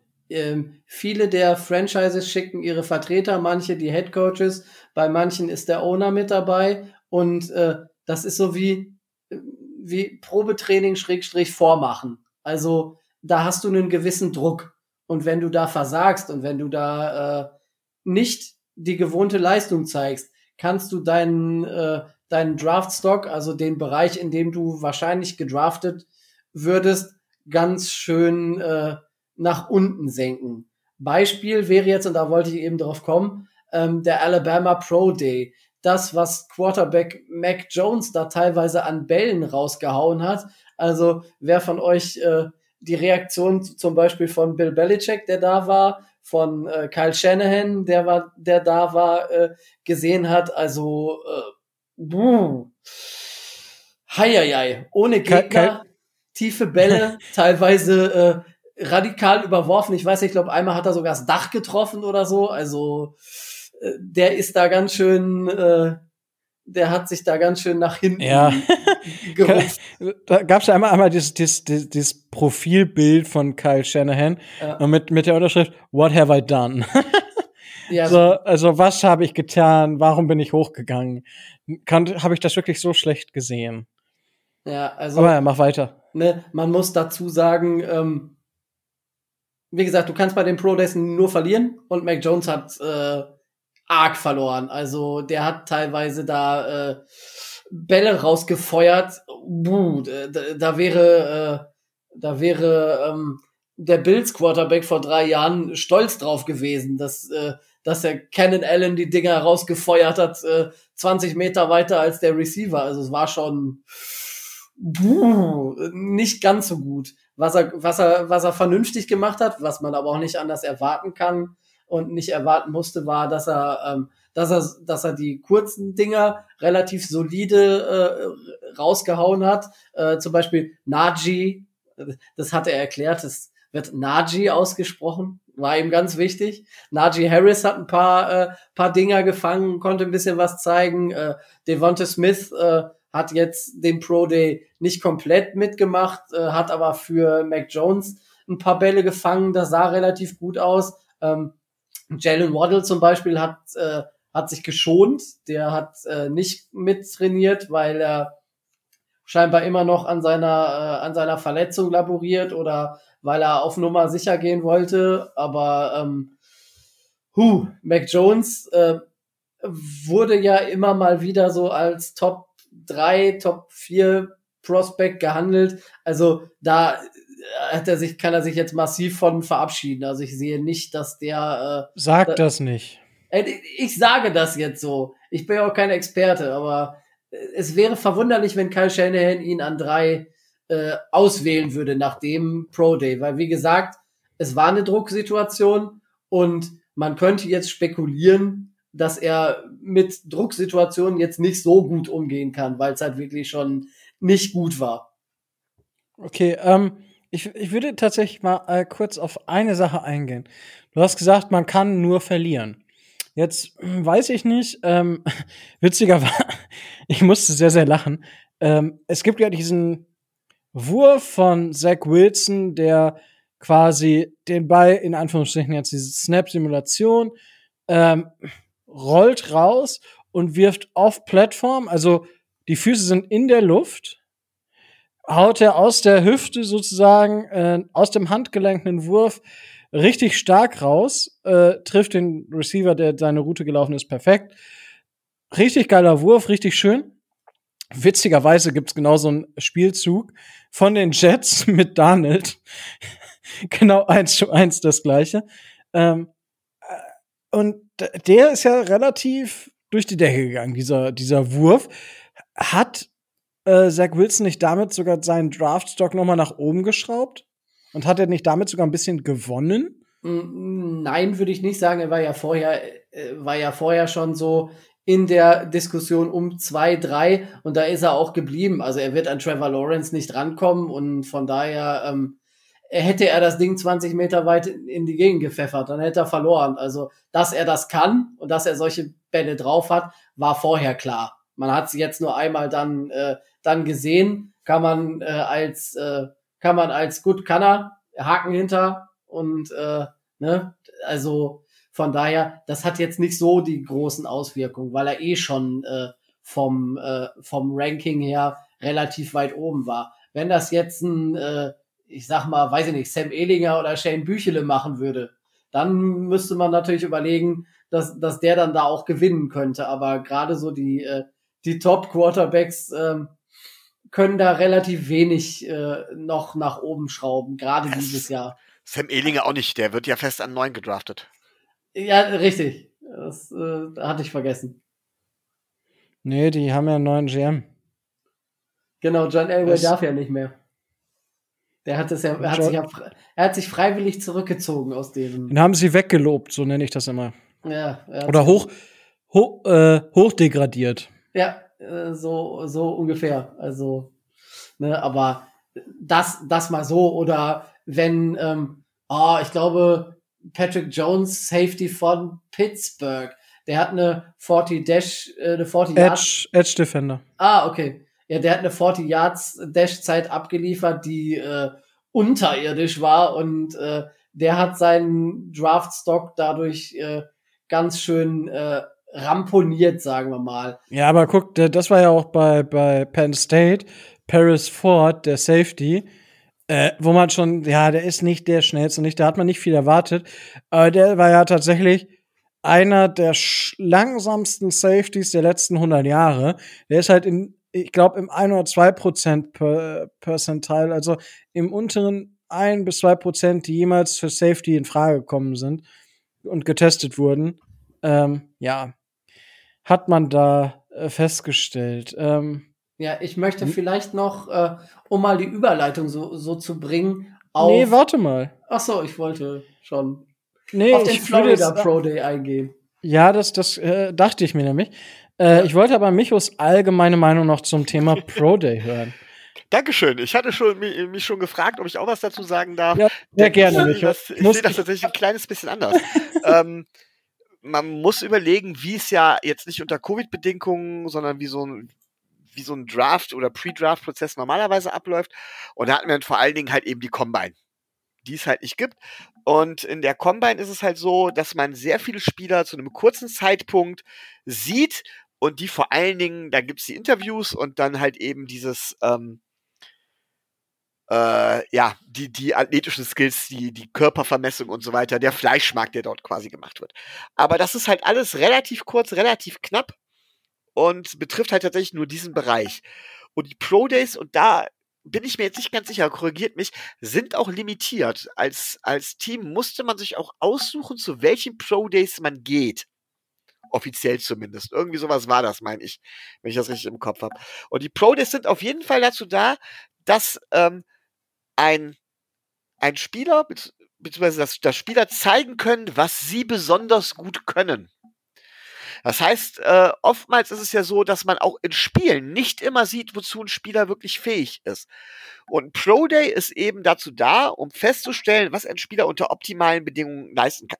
Natürlich ist das alles gescriptet unter optimalen Bedingungen und so weiter und so fort, aber es gibt doch gewisse Erkenntnisse, die man halt eben im Pre-Draft-Prozess da rausziehen kann. Natürlich gibt es zig Scouting-Berichte und so weiter. Aber wie gesagt, auch ein Spiel zeigt nicht immer alles. Da hängt das zum Beispiel davon ab, was hat man für Gegner. Wenn man zum Beispiel bei einem kleinen College spielt und da der absolute Superstar ist, äh, man hat aber einen scheiß Quarterback, der halt eben, was weiß ich, nur kurze Pässe werfen kann und man weiß aber, dass die gegnerische D-Line schlecht ist, dann ist es halt eben so, dass man viel mit Screenpässen arbeitet und man kann zeigen, dass man gut Yards after Catch hat. Kann. Dass man da ganz großartig drin ist. Auf einem Pro Day kann man dann aber zum Beispiel auch zeigen, hey, ich habe den Speed und die Fähigkeiten, um die tiefen Dinger zu fangen. Oder ich bin gut im Traffic. Ja, oder ich kann, ich habe zum Beispiel nur einen sehr begrenzten Route Tree gelaufen, weil meine Mitspieler nichts anderes können. Im Pro Day kann ich zum Beispiel zeigen, wie gut kann ich Routen laufen und ich kann plötzlich, ich kann auch eine andere Route oder sowas. Das sind alles so Sachen, die ich beim Pro Day halt über den, über den Combine-Prozess und über den, äh, über den ähm, Scouting-Prozess hinaus tatsächlich da als Spieler noch darstellen kann und die tatsächlich einen Mehrwert in meinen Augen auch für die Scouts halt eben, die da sind, dementsprechend bieten. Und jetzt in Zeiten von Corona, von Covid, wo äh, Combine zum Beispiel eh ausfällt, ähm, ist das nochmal eine Geschichte. Ich glaube, die Interviews waren limitiert. Die sind jetzt beim Pro Day aber dafür wieder da, um noch mehr einen Einblick in den Charakter von Spielern zu bekommen. Also ich würde nicht sagen, dass der Pro Day, dass man bei Pro Day tatsächlich nur verlieren kann, sondern ich glaube, dass die Pro Days tatsächlich ein wichtiger Baustein bei der Bewertung eines Spielers sind. Sie sind jetzt nicht der Baustein, also nicht der einzige Baustein und nicht der Baustein, äh, der jetzt für den Draftstock letztendlich mitentscheidend sind, aber man kann dort schon auch gewinnen bei. Ist zumindest meine Ansicht. Ja, das, das, also, ja, man kann halt viel zeigen, was man halt in der Saison vielleicht nicht so gezeigt hat.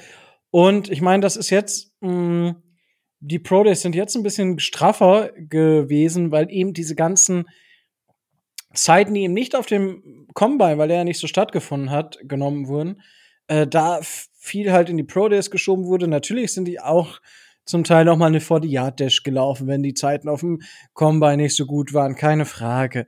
Aber äh, was dieses Jahr, was ich kaum oder was ich eigentlich gar nicht gesehen habe, ist, dass halt auch mal zum Beispiel, wie man es bei Bradley Chubb war es ja damals, ähm, der ja, also der Defensive End, der dann von den Broncos gedraftet wurde, der ja, wo Bill Belichick nachher äh, noch ein paar, eine, eine so eine kleine Übung mit ihm gemacht hat, so, oder ein paar Tipps noch gegeben hat, beziehungsweise so ein paar Sachen sehen wollte, in einem Drill sehen wollte von ihm. Sowas hat man ja jetzt gar nicht. Und das sind ja auch Sachen, die auf einem Pro Day, da kann halt nochmal ein Coach kommen und sagen, hey, ah, kann, können wir das nochmal sehen? Ähm, was dann so ein bisschen off-script ist, und das ist ja auch, habt ihr beide richtig gesagt, das, der, der Pro Day ist ja all die Würfe, die da gemacht werden von den Quarterbacks die, das ist im Prinzip ein Skript, was die abarbeiten. Die haben vorher genaue Trainingseinheiten, wo die genau solche Würfe oder in der Ablauf genau diese Würfe testen und so weiter und so fort. Weswegen da meistens, es sind halt schön, kann man sich schön angucken und dann wirst du halt mal eine 80-Yard-Bombe. Ja, wirfst in der Regel nicht gegen das Dach. Ja, das passiert hier in der Regel eben nicht. Und dementsprechend kann man schon noch mal gewinnen, aber insgesamt kann man vermutlich eher mehr grundsätzlich ist die Möglichkeit zu verlieren etwas größer als zu gewinnen. Aber nichtsdestotrotz sollte man grundsätzlich zu so, sollte man so ein Pro Day halt machen, meiner Meinung nach, gerade in den aktuellen Zeiten. So, Tobi, jetzt darfst du äh, die Brücke schlagen zum Pro Day der äh, Florida Gators. Da denke ich, da möchtest du was zu sagen. Und allgemein kannst du ja sonst auch noch was dazu sagen, ja. wie die Messmethoden sind. Da du gerade, da du gerade angesprochen hast, dass es auch diese privaten Workouts äh, beim Pro Day geben kann, möchte ich dazu noch sagen, ähm, ähm, Javonte Williams, Running Back äh, University of North Carolina, hat mit dem Running Backs Coach Schrägstrich ähm, ähm, Co Offensive Coordinator und ich glaube, wer war noch da? Ich meine, Flores wäre auch da gewesen oder Greer, einer von beiden, hat mit den beiden zusammen ähm, so ein, zwei äh, verschiedene Routen gelaufen, die die beiden sehen wollten. Von daher, äh, wenn jetzt ganz Dolphins Twitter von Najee Harris äh, redet, äh, vergesst nicht Javonte Williams, den kannst du Mitte Runde zwei, Anfang Runde drei auch noch als äh, Running Back besorgen. Das war schon ziemlich ähm, Never auf, fällt er bis in Runde, auf, Ende Runde 2. Auffällig. Und der hat auch relativ überzeugt, was er da, äh, was er da gesagt hat. Wer aber ähm, besonders eindrücklich überzeugt hat, äh, war, ähm, ich glaube, gestern, meine ich, wäre das gewesen. Ähm, also am, am Dienstag, ähm, nee, es war sogar heute, ähm, ähm, Jamar Chase beim, äh, beim Pro Day von, äh, von LSU. Der ist äh,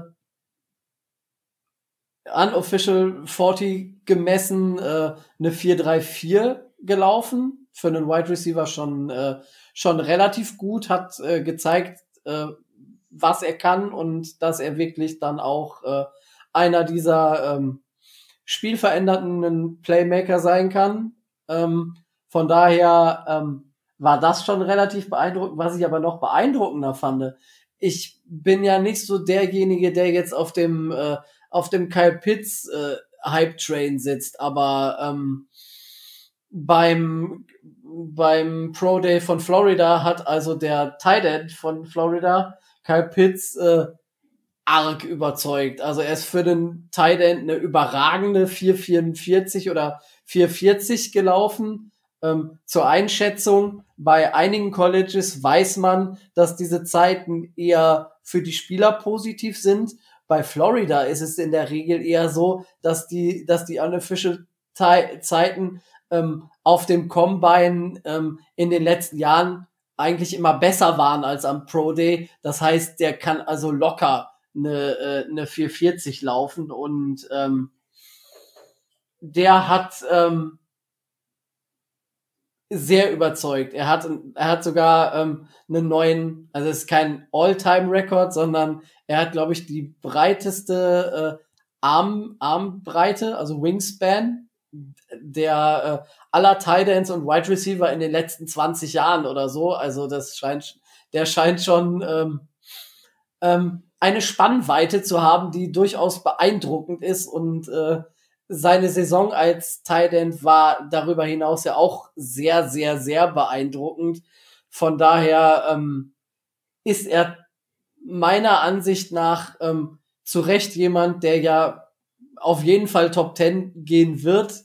Ähm, einige Experten sagen ja sogar, dass er ähm, nach Trevor Lawrence der zweitbeste Spieler äh, des gesamten Draft-Prozesses äh, wird und äh, dass er auf jeden Fall ähm, entweder Top 5 gehen wird oder er wird ja von vielen auch an 6 dann äh, bei uns gesehen. Und ähm, da sind wir dann auch schon mittendrin in, äh, in dem, was in den nächsten drei bis vier Wochen auf uns zukommt.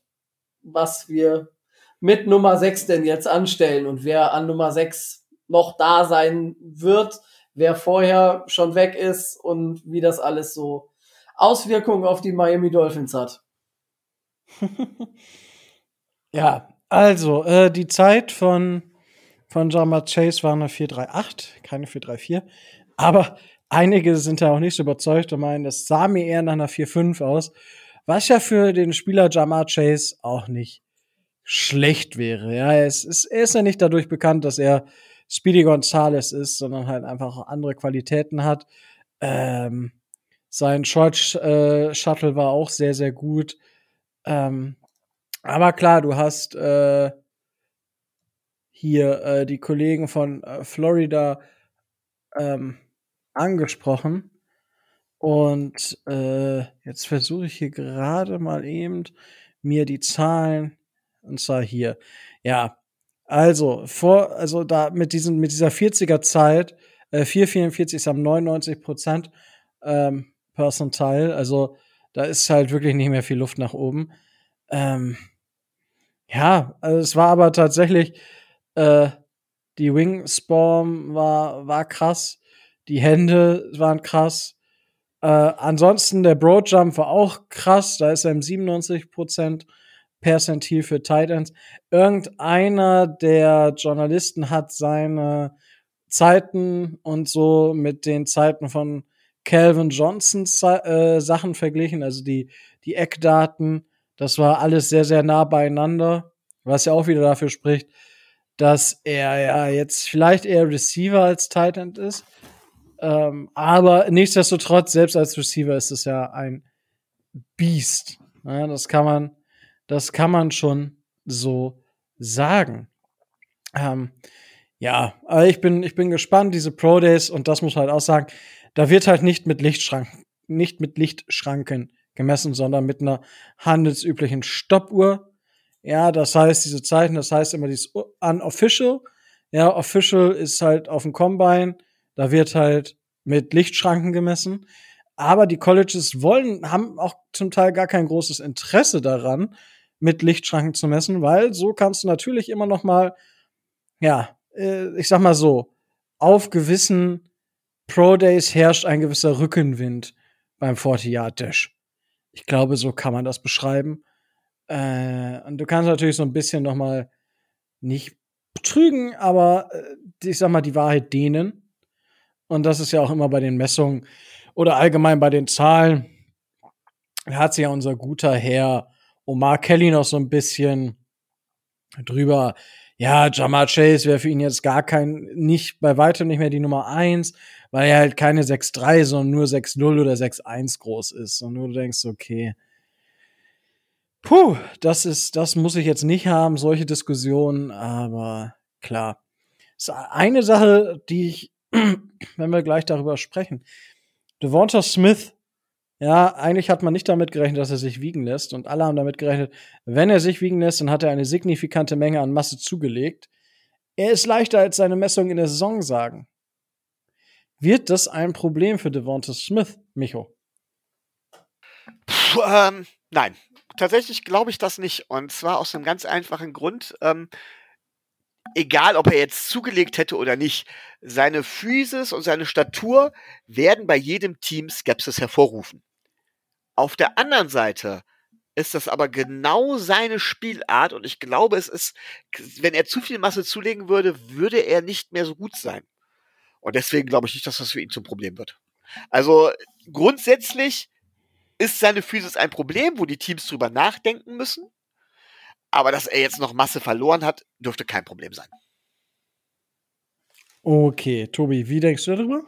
Würde ich, würde ich genauso sehen. Also ähm, im, im Rahmen kann er immer noch, äh, und das wird er sicherlich auch in einem der, der NFL-Camps, so, so ein paar Kilo an Muskelmasse zulegen und wird sich ein bisschen was an, wird, wird sich ein bisschen was antrainieren müssen, aber das wird jetzt auch nicht die Welt sein. Er lebt halt ähm, in seinem Spielstil und in dem, was er macht, lebt er halt von dieser, äh, dieser, dieser physischen Ausstattung, die er hat. Und ähm, ich glaube, wenn du den äh, zu einem zweiten DJ, DK Metcalf hochziehst, dann kann der seine Stärken gar nicht mehr äh, so ausspielen, wie er das jetzt, wie er das jetzt tut. Von daher ähm, würde ich mir da keine Sorgen machen. Okay, da mache ich mir mal keine Sorgen. Tobi, du hast mich überzeugt. Wunderbar. Micho. Ich fand es allerdings schon bezeichnend, dass er überhaupt beim Pro Day was gemacht hat. Denn es hieß zuerst, und das hat man ja auch oftmals, dass, dass das Heisman Trophy Gewinner oder sowas auch nicht zum Combine gehen oder sowas. Und es hieß zuerst, ne, Devonta Smith, kein Pro Day, muss nicht sein.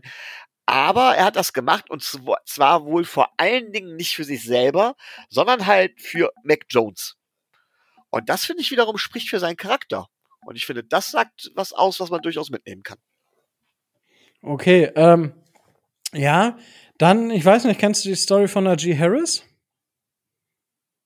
Nee, aber das ist ein Running Back, da habe ich mich noch nicht so viel interessiert. Ja, Najee Harris äh, Flug wurde gecancelt und er ist, auch wenn er nicht äh, eigentlich, also er hat ja kein Einzelworkout betrieben, sondern hat dann tatsächlich, hat aber doch noch ein bisschen was äh, gemacht auf dem Pro Day. Ähm, aber eigentlich nur um seine Mitspieler zu unterstützen, ist er dann äh, mit dem Auto irgendwie, ich weiß nicht, 14, 22 Stunden, irgendwie sowas. Tobi, du wirst es vielleicht genauer wissen als Boulevardbeauftragter des Dolphins Drives. Ja, man, ähm, man munkelt, dass es äh, durch die Nacht irgendwie so 10, 12 Stunden ist er, glaube ich, gefahren. Nur am Pro Day teilzunehmen, beziehungsweise seine Mitspieler zu unterstützen. Richtig, ähm, nur um die Mitspieler zu unterstützen. Ist natürlich auch eine, eine starke Nummer und wird bei ja, einigen der Dolphins-Fans, gerade in den USA, war das so ein Punkt, oh mein Gott, jetzt müssen wir ihn an sechs nehmen. Ähm, wo ich denke, ja, bleib, lass die Kirche doch mal im Dorf. Coole Sache, aber ja, schauen wir einfach mal. Ähm, und ja, es ist tatsächlich so, dass dies, man es nicht selten hat, zum Beispiel Joe Burrow hat das ja auch gemacht, dass er auf dem Combine letztes Jahr keine Workouts gemacht hat, aber die natürlich für diese Pressesachen zur Verfügung stehen und eben für die Interviews zur Verfügung stehen. Und das ist dann natürlich, ja, für die nochmal eine wichtige Sache. Aber jetzt haben wir den sechsten Pick so oft angesprochen und wir haben ja schon mal eine kleine Einschätzung gegeben. Ähm, ja, warum, also man spricht ja immer von sogenannten Blue Chip Playern. Ja, Spieler, die einen Chip on the Shoulder haben, also Spieler, die es sind, die alles quasi mitbringen, die ein fertiger NFL-Spieler sind, auf einem Niveau, dass sie das Team auf ein anderes Level heben können.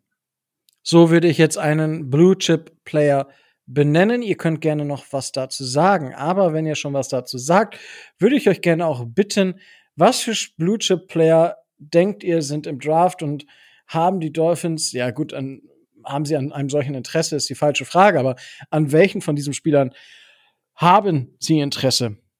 Und welche sind davon eine reelle Option? Tobi? Also, aus, aus meiner Sicht äh, gesehen, ähm, ist, äh, ist die große Frage, die, die man sich im Draft stellen, stellen muss, ähm, was macht Atlanta und was, was macht äh, Cincinnati, weil davon sind wir abhängig. Es gibt von diesen Blue Chip Player, wie du gesagt hast, also sehe ich ähm, äh, aus meiner Sicht drei bis vielleicht vier. Also ähm, auf jeden Fall ähm, Kyle Pitts als, äh, als Tight End ist, ist so ein Spieler, der kann mit dem richtigen System und der kann ähm, in der richtigen Offense äh, sehr, sehr, sehr starken Schaden anrichten.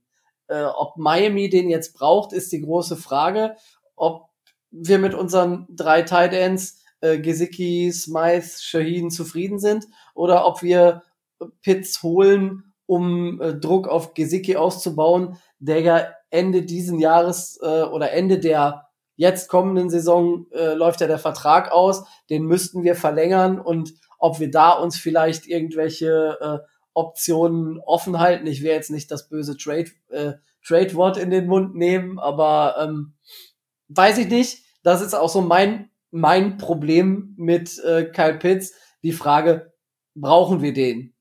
Oder wären wir auf Wide Receiver nicht vielleicht besser aufgehoben? Und da sehe ich als, äh, als große Blue Chips ähm, auf jeden Fall äh, Jamar Chase, wobei ich mir da die Frage stelle, der hat ja diese Saison äh, das Opt-out gezogen und hat in der letzten Saison so abgeliefert, wo ich mir dann die Frage stelle, reicht als äh, Sample Size äh, für das Elite Level dieses eine Jahr, was, was er äh, gezeigt hat? Oder ist man sich da nicht ganz sicher und äh, nimmt Abstand davon, weil man eben nur dieses eine fette Produktionsjahr mit äh, Joe Burrow zusammen hat?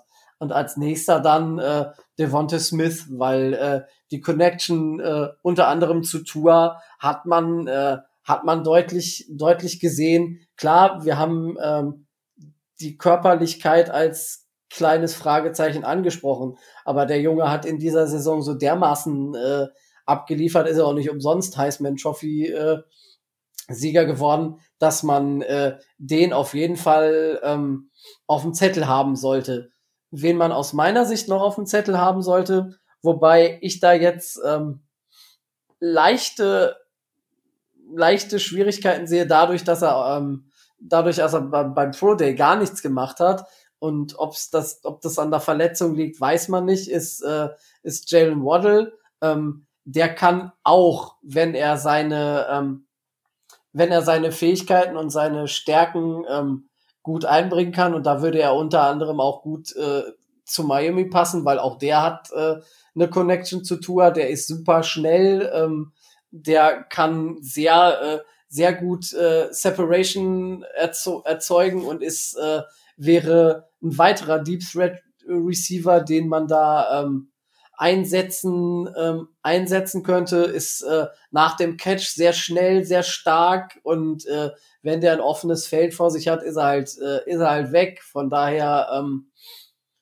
wäre das so mein mein Wildcard äh, Blue Chip, den man da noch so in der Hinterhand hätte. Ähm, wenn man jetzt zählt, waren das äh, waren das jetzt schon ähm, drei Receiver und ein Tight End. Ähm, ich bin mir nicht ganz sicher, wie wir das, wie wir das auf, den, auf der Tackle-Position sehen. Ob wir ähm, Penay Sewell von, äh, von Oregon jetzt auch da auf der Liste haben oder ob man da nicht davon ausgeht, wovon man eigentlich ausgehen kann, dass der äh, an fünf äh, auf jeden Fall zu den Bengals geht, ähm, weil die halt einen, einen Tackle-Need haben, weil die äh, Burrow eine vernünftige Protection hinstellen wollen und ähm, weil eben Swell da der, der Kandidat ist. Also mit dem würde ich jetzt aus Dolphins Sicht nicht als, äh, als Blue Chip rechnen. Auch wenn man jetzt in den letzten Tagen hört, dass Joe Burrow äh, seinen alten Kumpel äh, Jamar Chase gerne an seiner Seite und als äh, Target wiederhaben möchte. Von daher klammer ich den so ein bisschen aus. Aber ansonsten sehe ich da, ähm, sehe ich da aus Dolphins Sicht keinen. Und wenn man jetzt davon ausgeht, dass Atlanta den, äh, den vierten Pick äh, jetzt weder teuer an ein Team verkauft, was einen vierten Quarterback an vier ziehen will, sondern äh, den Pick selber braucht, dann hat man natürlich von den Vieren plus, äh, plus Sewell ähm, maximal zwei, die, äh, die da weggehen könnten. Das heißt, es wären immer noch ähm, mindestens zwei oder drei dieser sogenannten Blue Chips an sechs da, die äh, aus denen sich die Dolphins dann einen aussuchen könnten. Und wenn du mich Stand heute fragen würdest, wen die Miami Dolphins dann nehmen sollten, äh, antworte ich dir mit einem, das kann ich dir ehrlich gesagt nicht sagen. Ähm, egal wen sie nehmen, es wird ein Hammer, äh, eine Hammerverstärkung und ein super Spieler sein. Ich bin eher bei, bei, bei Waddle, aber das ist rein subjektiv, aber puh, kann, es ist ein Can't Miss Pick. Also den, kannst du nicht, äh, den kannst du nicht in den Sand setzen. Ja, das, das haben wir schon so häufig gesagt. Ja, natürlich. Dass man das nicht kann. Und das haben wir trotzdem geschafft, ja? Ja, nicht nur wir. Ja, natürlich, aber ich gehe ja von uns aus. Ja.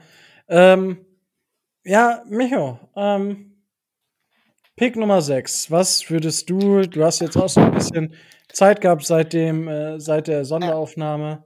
Ich bin Ähm. tatsächlich in die Draft-Analyse so ein bisschen, ich habe angefangen, sagen wir es mal so. Sehr gut, das ist schon mal. Ähm, ich versuche sogar zu gewissen Teilen, die du gerade eben gefragt hast, habe ich sogar gesagt, steht auf meiner To-Do-Liste, was zusammenzuschreiben. Mal gucken, ob ich das schaffe, bevor du das Fenster für dein Draftheft vollkommen schließt. Ja, ich konnte diese. Woche leider noch nicht so viel machen. Ich war auf Dienstreise.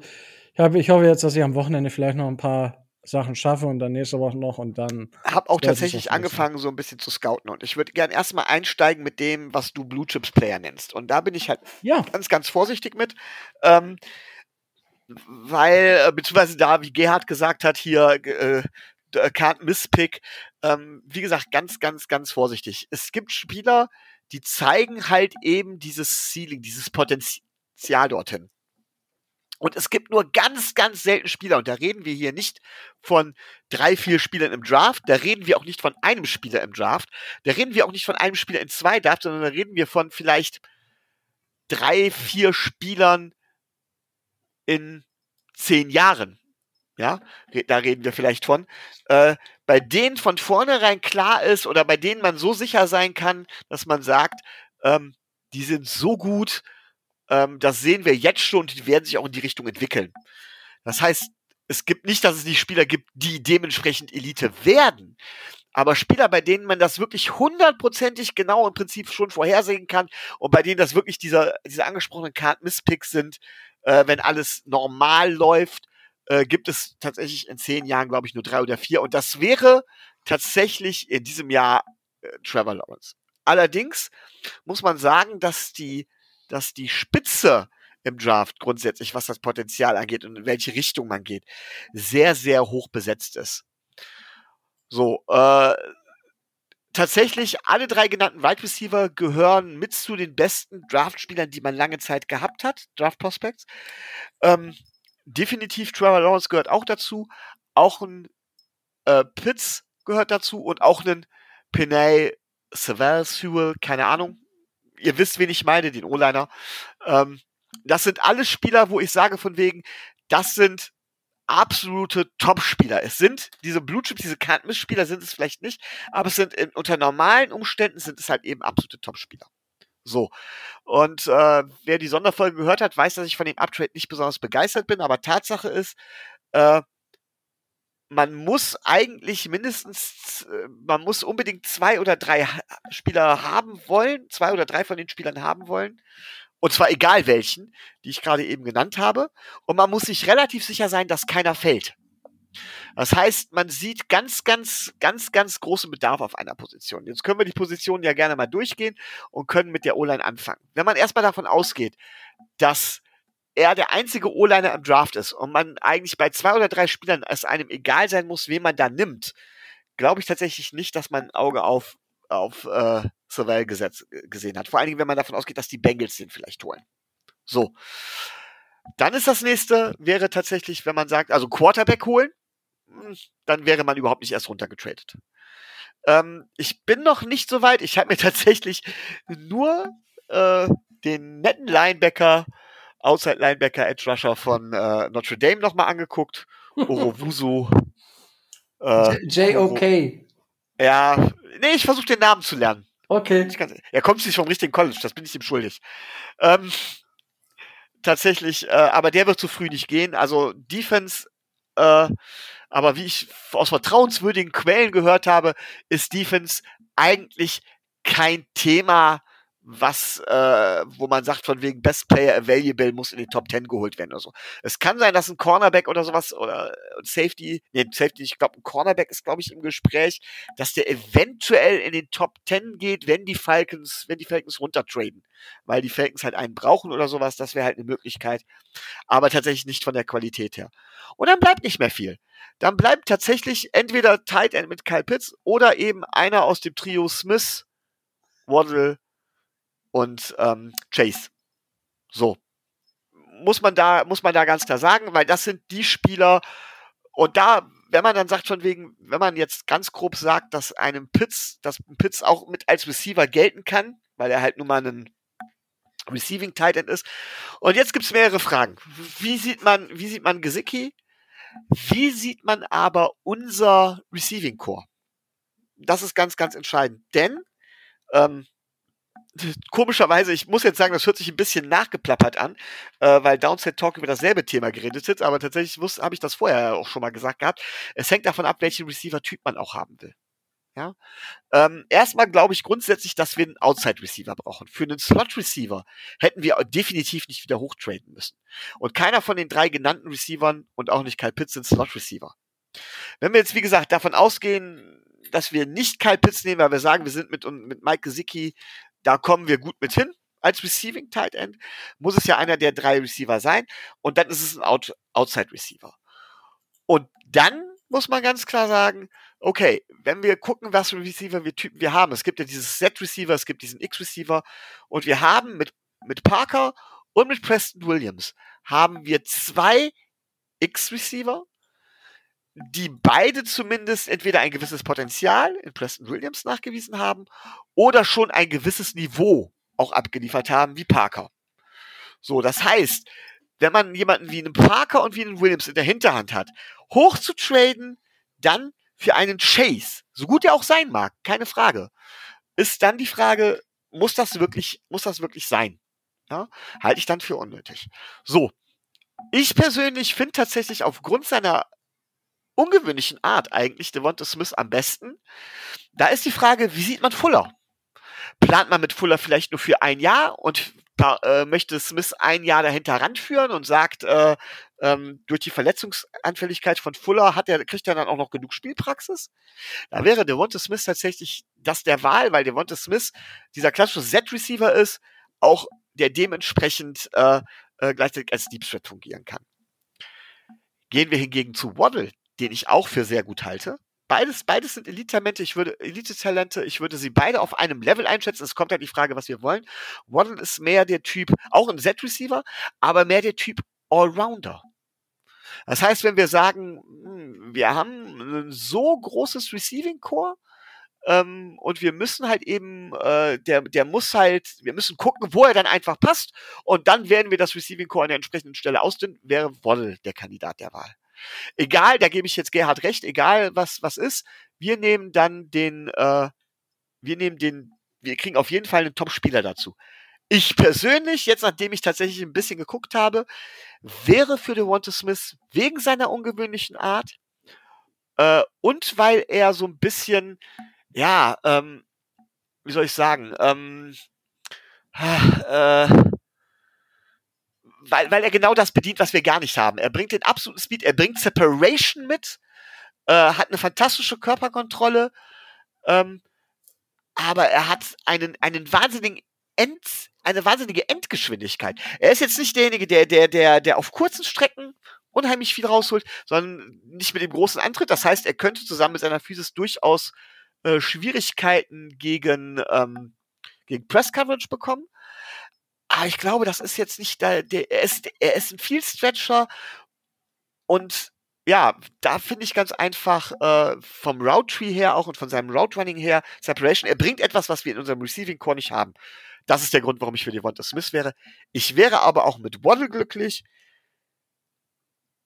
Bei Chase oder bei einem anderen Slot Receiver und auch bei Pitts sage ich ganz klar, da hat sich der Uptrade auf keinen Fall gelohnt. Und ähm, ja, soweit meine Alternative, wenn es um Pick oder meine bisherige Analyse, wenn es um Pick 6, 6 geht. Ähm, die aber nochmal ganz klar, die Entscheidung für Smith ist tatsächlich, weil er uns etwas gibt, aber mit Waddle wäre ich auch glücklich. So, Rico, jetzt darfst du deine Meinung sagen. ja, gut, also man muss halt, also ich habe ja auf diesem ähm, Blue Chip Player Zeugs ähm, rumgeritten. Und also für mich gibt's halt ja mehrere, mehrere Spieler, die in diesem Draft dieses Adjektiv ähm, bekommen können, ähm, beziehungsweise den ich dieses, ähm, dieses äh, Prädikat auszeichnen würde. So, das ist Panay Sewell. Gar keine Frage. Wobei ich aber auch schon, ich bin, ich habe Sewell nicht so weit oder Sewell ähm, nicht so weit weg von ähm, Rashawn Slater, wie viele andere das vielleicht haben. Das ist so ein bisschen, ja, also ich tue mich schwer damit zu sagen, der ist klar besser als äh, Slater. Deswegen, hm, also ich sehe ihn noch als Blue Chip, aber vielleicht nicht so krass wie andere. Ähm, das, das eine. Dann, welche Blue Chip Player Spieler, Blue Chip Player gibt es noch? Ja, Trevor Lawrence ist ähm, ja eine offensichtliche Variante. Ähm, das ist für mich ein klarer Blue Chip Player. Man könnte bei Justin Fields und bei ähm, Wilson. Zach Wilson auch darüber diskutieren. Die sehe ich jetzt aber tatsächlich noch nicht ganz so. Die werden halt einfach da gehandelt, weil sie Quarterback sind und dann ist es auch fair enough. Ähm, aber ja, also das dazu. Kommen wir zu den Wide Receivers und Kyle Pitts. Kyle Pitts ist für mich auch ein Blue Chip Player. Ähm, für mich ist tatsächlich aber äh, Jama Chase First Wide Receiver on the board. Also für mich, ich finde ihn deutlich besser. Was heißt deutlich? Ich finde ihn besser. Also deutlich besser kann man bei keinem sagen. Ich finde ihn aber einfach besser als ähm, als Devonta Smith und auch einfach besser als ähm, ähm, Jalen Waddle. So, boah, ich, heute ist auch schwierig mit mir. Ähm, ihr habt das, das bei, bei, ähm, bei Jamar Chase schon gesagt. Er hat äh, 2020 Saison äh, Opt-out gewählt ähm, und hat dementsprechend nur eine Saison wirklich geliefert. Ja, in der Saison hat er aber halt geliefert und war einer der besten, wenn nicht sogar der beste Wide Receiver und er war 19 Jahre alt. Ja, also ja, ich da kannst du halt nicht viel sagen.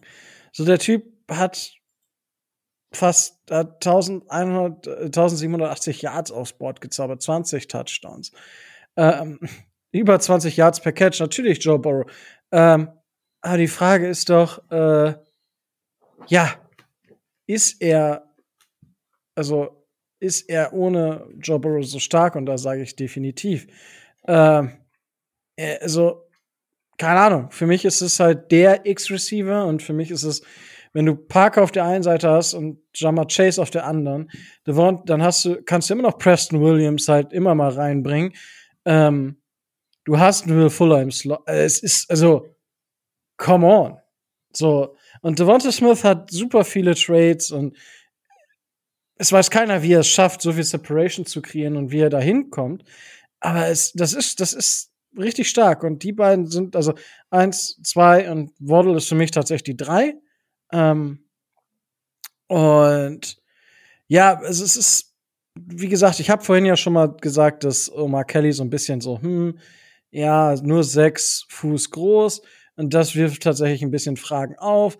Wird er dann auch so dominant sein können, wie er es am College war, was den Catchpoint angeht? Na, weil du spielst natürlich im Durchschnitt immer noch gegen stärkere Spieler in der NFL und die dann halt auch vom Körper noch mal deutlich weiter sind als der Durchschnitt im College. So, das ist dann natürlich ähm, die Frage, kann er das, kann er das nicht? Und ich sag, er kann es, vielleicht nicht so dominant, aber gut, das ist auch, das ist auch nicht unbedingt notwendig, weil er einfach, ja, weil er einfach sich auch lösen kann von seinem äh, Gegner und er kann einfach auf so vielen Ebenen gewinnen. Und was halt bei ihm noch positiv ist, er eskaliert auch regelmäßig. Er hatte 22 Broken Tackles after the catch. Ähm, und das ist halt auch nochmal ähm, etwas, was, was halt durchaus nochmal erwähnt werden sollte. Ähm, also ich sehe keinen anderen, also für mich ist Jamar Chase definitiv Blue Chip Player, ähm, für den es sich mehr oder weniger lohnt hochzugehen. Die Frage ist halt immer, ist der Drop-off für den Spieler, den man halt nicht bekommt, an 12 so groß, dem Spieler, den man bekommen würde. Und ich hätte mich nicht unbedingt geärgert, wenn wir einen 12. Spieler gepickt hätten. Steht ja auch noch ein Downtrade mit den Panthers im Raum, wobei ich dann, ich sehe aktuell kein, kein Downtrade mit den Panthers, weil einfach, ähm, ja, weil wieso sollen die Panthers gerade zu uns und warum sollen die nicht mehr einfach nur mit den, warum sollen die Panthers nicht bei den Lions hochgehen? Um den Pick zu securen. Die Broncos müssen nur vor die Panthers und da, davor sind die Lions. Ähm, dementsprechend ist es günstiger. Aber das ist ein Draft Day Thema. Also für mich, Jama Chase, habe ich ja auch immer noch gesagt in der Special-Folge, dass, äh, dass ja für mich Jama Chase die klare Nummer eins ist, was die Wide Receiver angeht. Und dementsprechend Blue Chip Player für mich. Und ich glaube nicht, dass man da wirklich viel mit falsch machen kann. Jeder Spieler kann basten. Gar keine Frage. Ähm, aber bei ihm sehe ich die Wahrscheinlichkeit relativ gering und darum geht's. Ja, also für mich Jamar Chase, ich Kyle Pitts fände ich okay, wäre ich nicht der größte Fan von. Ich könnte auch mit Devonta Smith oder mit Jalen Waddle reden, da äh, leben. Aber gerade im Fall von Jalen Waddle fände ich den Uptrade, das was Micho mit Jamar Chase hat, habe ich halt mit Jalen Waddle, Waddle ähm, da, halt ich, da sehe ich einfach den Uptrade einfach nicht.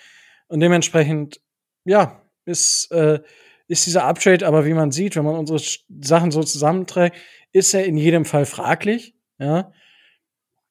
Und äh, ja, ist die Frage, was für ein Spieler wir am Ende daraus bekommen können. So, ähm, ja, hier ist jetzt schon alles dunkel um mich herum.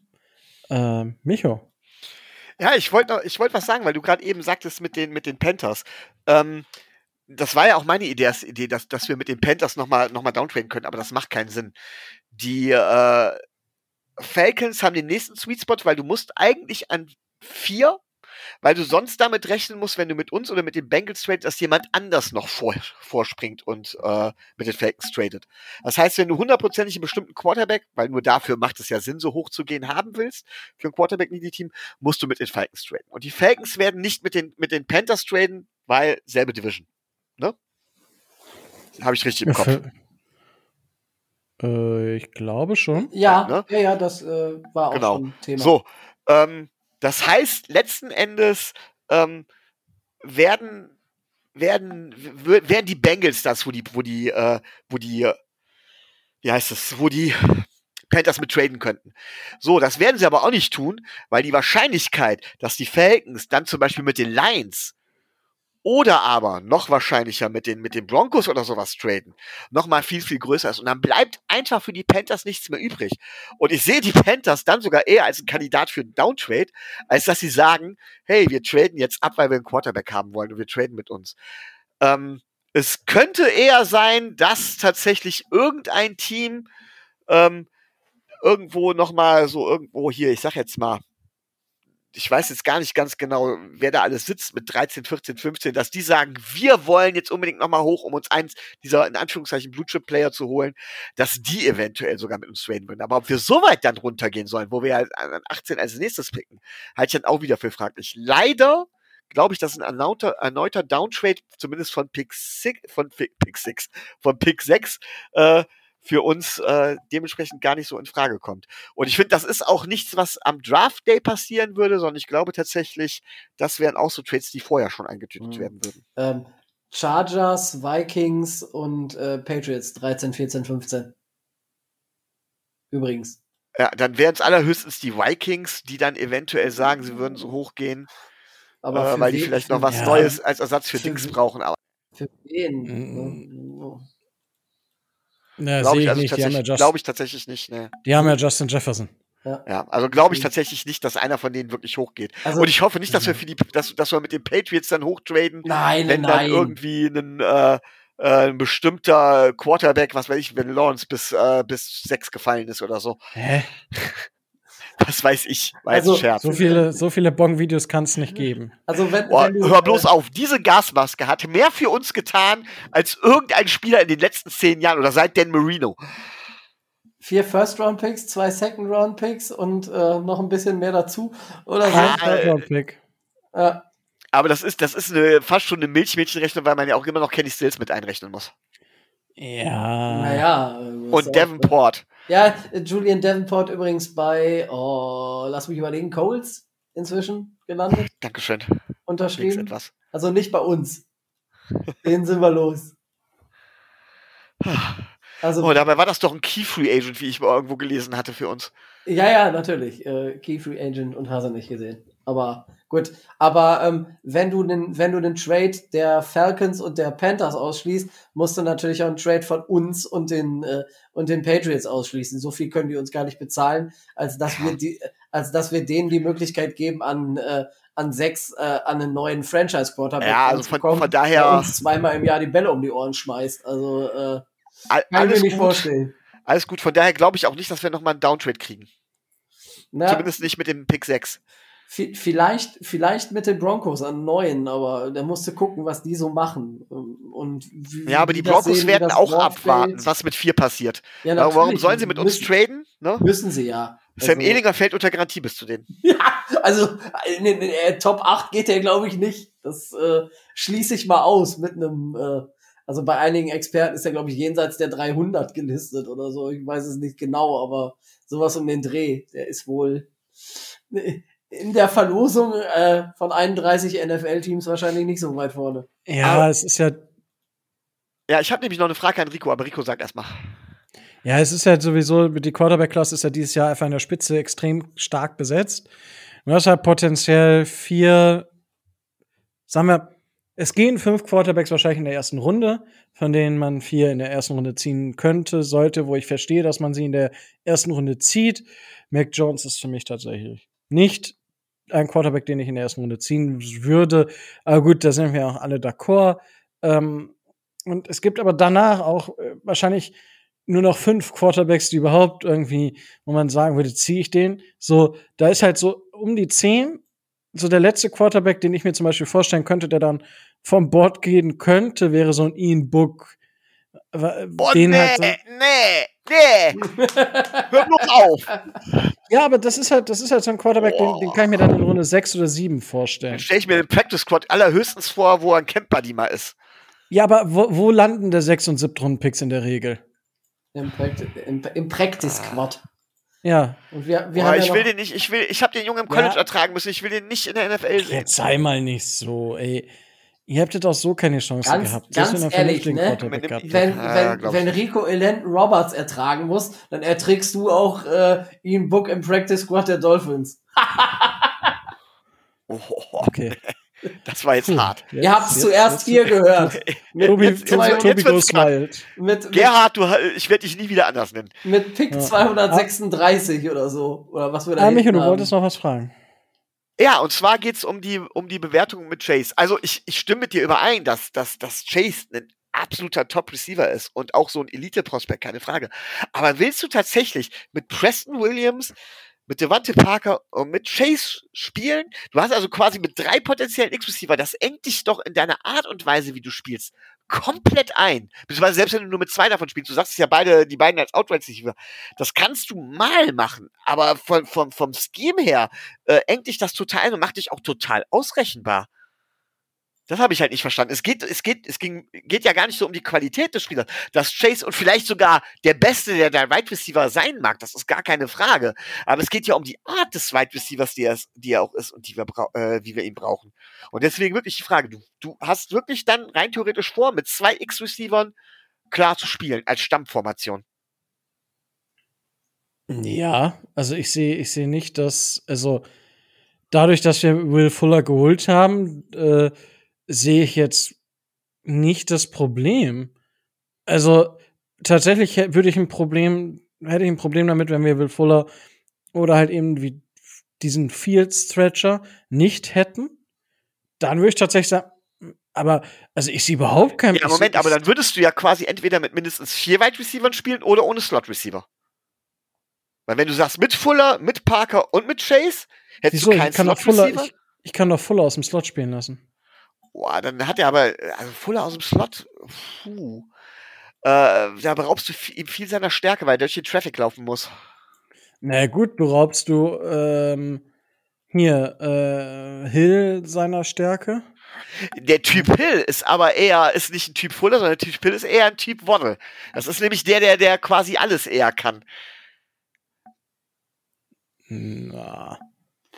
Also, also ich sehe nicht, dass wir uns da ähm, wirklich. Ich meine, da können wir uns gerne, da, da, können wir uns gerne noch stundenlang drüber unterhalten, aber das war halt meine Frage, weil ich halt nicht so ganz verstanden habe, weil das sehe ich tatsächlich kritisch. Und das ist der Grund, warum ich auch gegen Chase reden würde. Da geht es nicht um Chase Qualität, sondern da geht es um, den, um, um unsere sonstige Aufstellung.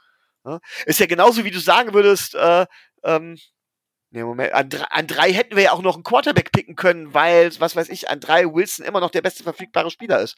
Ob der besser als Tour ist, du kannst ja mit zwei Quarterbacks spielen. Ja, aber du holst an sechs kein, du holst an sechs keinen Slot-Receiver. Nee, richtig, das hätte ich auch ganz dumm gefunden. Wobei wir im Also- Slot ja auch nicht so schlecht aufgestellt sind mit Grant Wilson, ne? Es, das ist ja immer die Frage. Deswegen war meine Frage, was, was du wann, wie, äh, das wollte ich nur mal genau wissen, weil das nee, also ich für mich ist, für mich ist, ich, ich gar nicht. Also wir müssen auch gar, also mal nur kurz so zur Info. Die Dolphins haben mit dem ein, waren eines der Teams, die das, die das Feld, also von der Position der Außen-Wide Receiver am weitesten gespielt haben. Ja, und dementsprechend kannst du halt, spielst halt drei Spieler, spielst nicht mit diesem klassischen Slot, der viel innen ist, sondern halt ein bisschen mehr weiter sich außen hinstellt.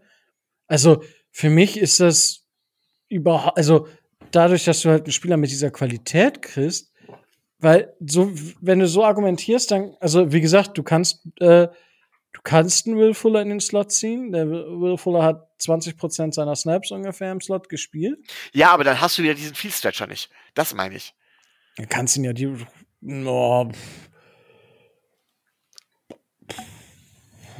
schwierig.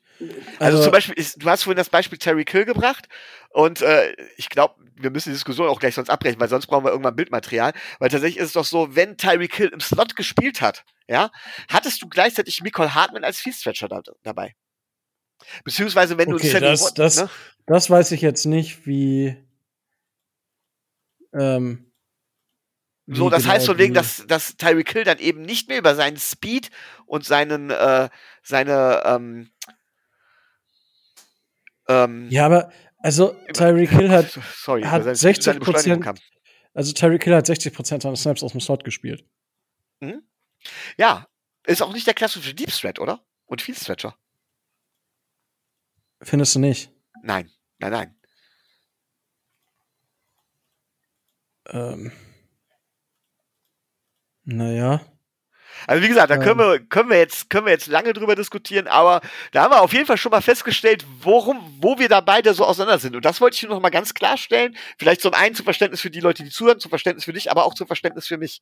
Damit man da wirklich so, äh, weil ich wäre halt nie auf die Idee gekommen, zu Parker und zu Williams so einen X-Receiver dazu zu holen. Unabhängig von der Qualität erstmal. Wenn ich mit den beiden weiter plane. Und Ja, davon aber- gehe ich aus. Das ist halt, das ist halt der Ansatz, den ich verfolge. Deswegen, äh, oder den, den ich so sehe. Aus, das ist der Grund für mich gegen Chase. Während du sagst, das ist kein Problem und das ist deswegen der Grund für dich, bei dir für Chase. Und das wollte ich halt nur noch mal dann klar herausgestellt haben. So, ja. Nee, das, das, das, äh, ja, für mich ist das kein, kein Problem. Also, äh, du musst ja irgendwo, nen, wenn du so einen Spieler hast, der halt, also, für mich ist halt einfach das, das Problem, dass du da keinen Slot Receiver holst an der Position. Du kriegst in diesem Draft in Runde 3, in Runde 2 richtig starke Slot Receiver. Das, das ist auch, das ist auch nicht die Frage, aber zum Beispiel Harris und Wall sind auch keine, äh, keine äh, Slot Receiver.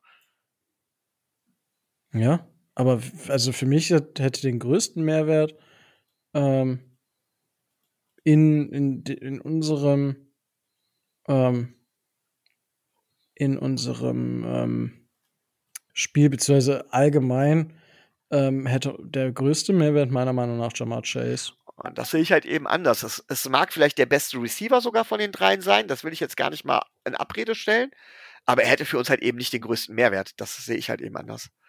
Aber gut, da kann man sich jetzt lang drüber streiten, aber dann weiß zumindest jeder ganz genau, wer wo und warum steht.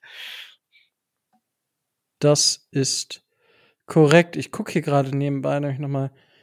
Also die durchschnittliche Tiefe von Targets von Tyreek Hill und Will Fuller aus der letzten Saison ist tatsächlich ist Will Fuller mehr und zwar um 0,4 Yards. 12,9 ist die durchschnittliche Tiefe bei Will, äh, bei Tyreek Hill gewesen und 13,3 bei ähm, bei Will Fuller und bei Will Fuller hat 20% aus dem Slot gespielt und Tyreek Hill ähm, 60%. Also, ja, sehe ich jetzt. Das, das soll jetzt einfach nur noch mal so Zahlen. Du kannst auch aus dem Slot diese Zahlen kreieren. Das wollte ich nur damit noch mal gesagt haben. Aber ich denke, das ist ein Thema, müsste man noch mal die Zahlen und die ganze Geschichte noch mal ein bisschen besser aufbereiten. Ähm, aber definitiv ein sehr, sehr interessanter und auch sehr wichtiger Punkt. Ähm, wie gesagt, wir haben in Runde 2 und Runde 3 sehr, sehr viele starke Slot-Wide Receiver in diesem Draft. Und also Kyle, Kyle Pitts wäre dann halt eigentlich theoretisch die, die logischste Wahl, wenn wir sagen, wir brauchen keinen weiteren X-Receiver. Ähm, aber schauen wir mal. Äh, gut, Gut, wir brauchen einen ähm, Set-Receiver. Entschuldigung. Ja, ihr, ihr se- ihr seht übrigens daran auch, äh, diese ganzen Gedanken mache ich mir auch alle und deswegen bin ich total äh, hin und her gerissen und es ändert sich quasi täglich, äh, wen ich denn jetzt lieber hätte und wen ich dann äh, an sechs gerne für die Dolphins äh, gepickt haben möchte. Und ich denke, das ist auch so eine, ähm, wie ihr schon gesagt habt, das ist eine, ähm, das ist so eine Sache, was brauchst du und wer gefällt dir individuell am besten. Und ähm, wir wissen alle nicht, wie, ähm, wie die Interviews laufen. Wir wissen alle nicht, äh, wer da überzeugen kann. Dass, äh, dass Tua da mitredet, glaube ich nicht. Also ich denke, den werden sie da raus, äh, werden sie da raushalten. Ähm, der wird also nicht sagen, so wie das vielleicht äh, landläufig mal äh, von einigen gedacht werden könnte, ähm, ja, ich hätte jetzt lieber äh, Smith als, äh, äh, als Waddle oder so. Ich glaube nicht, dass sie ihm so eine, so eine Entscheidung ihn damit einbeziehen. Ähm, aber es ist äh, schwierig, verdammt schwierig. Und wir könnten uns stundenlang darüber unterhalten. Das ist korrekt. Ähm, gut, und ich will jetzt gar nicht, ich, nee, ich lasse es jetzt sein. Wir haben nämlich noch eine, einen Sleeper an 18 gehabt. Äh, eine nette Diskussion, die wir vielleicht nächste Woche führen können an dieser Stelle. Ähm, habt ihr noch was oder wollen wir langsam Äh. gern Ende dieser Folge fahren? Danke, dass Sie mit der Deutschen Bahn gereist sind. Ja. Sehr Ähm, gerne.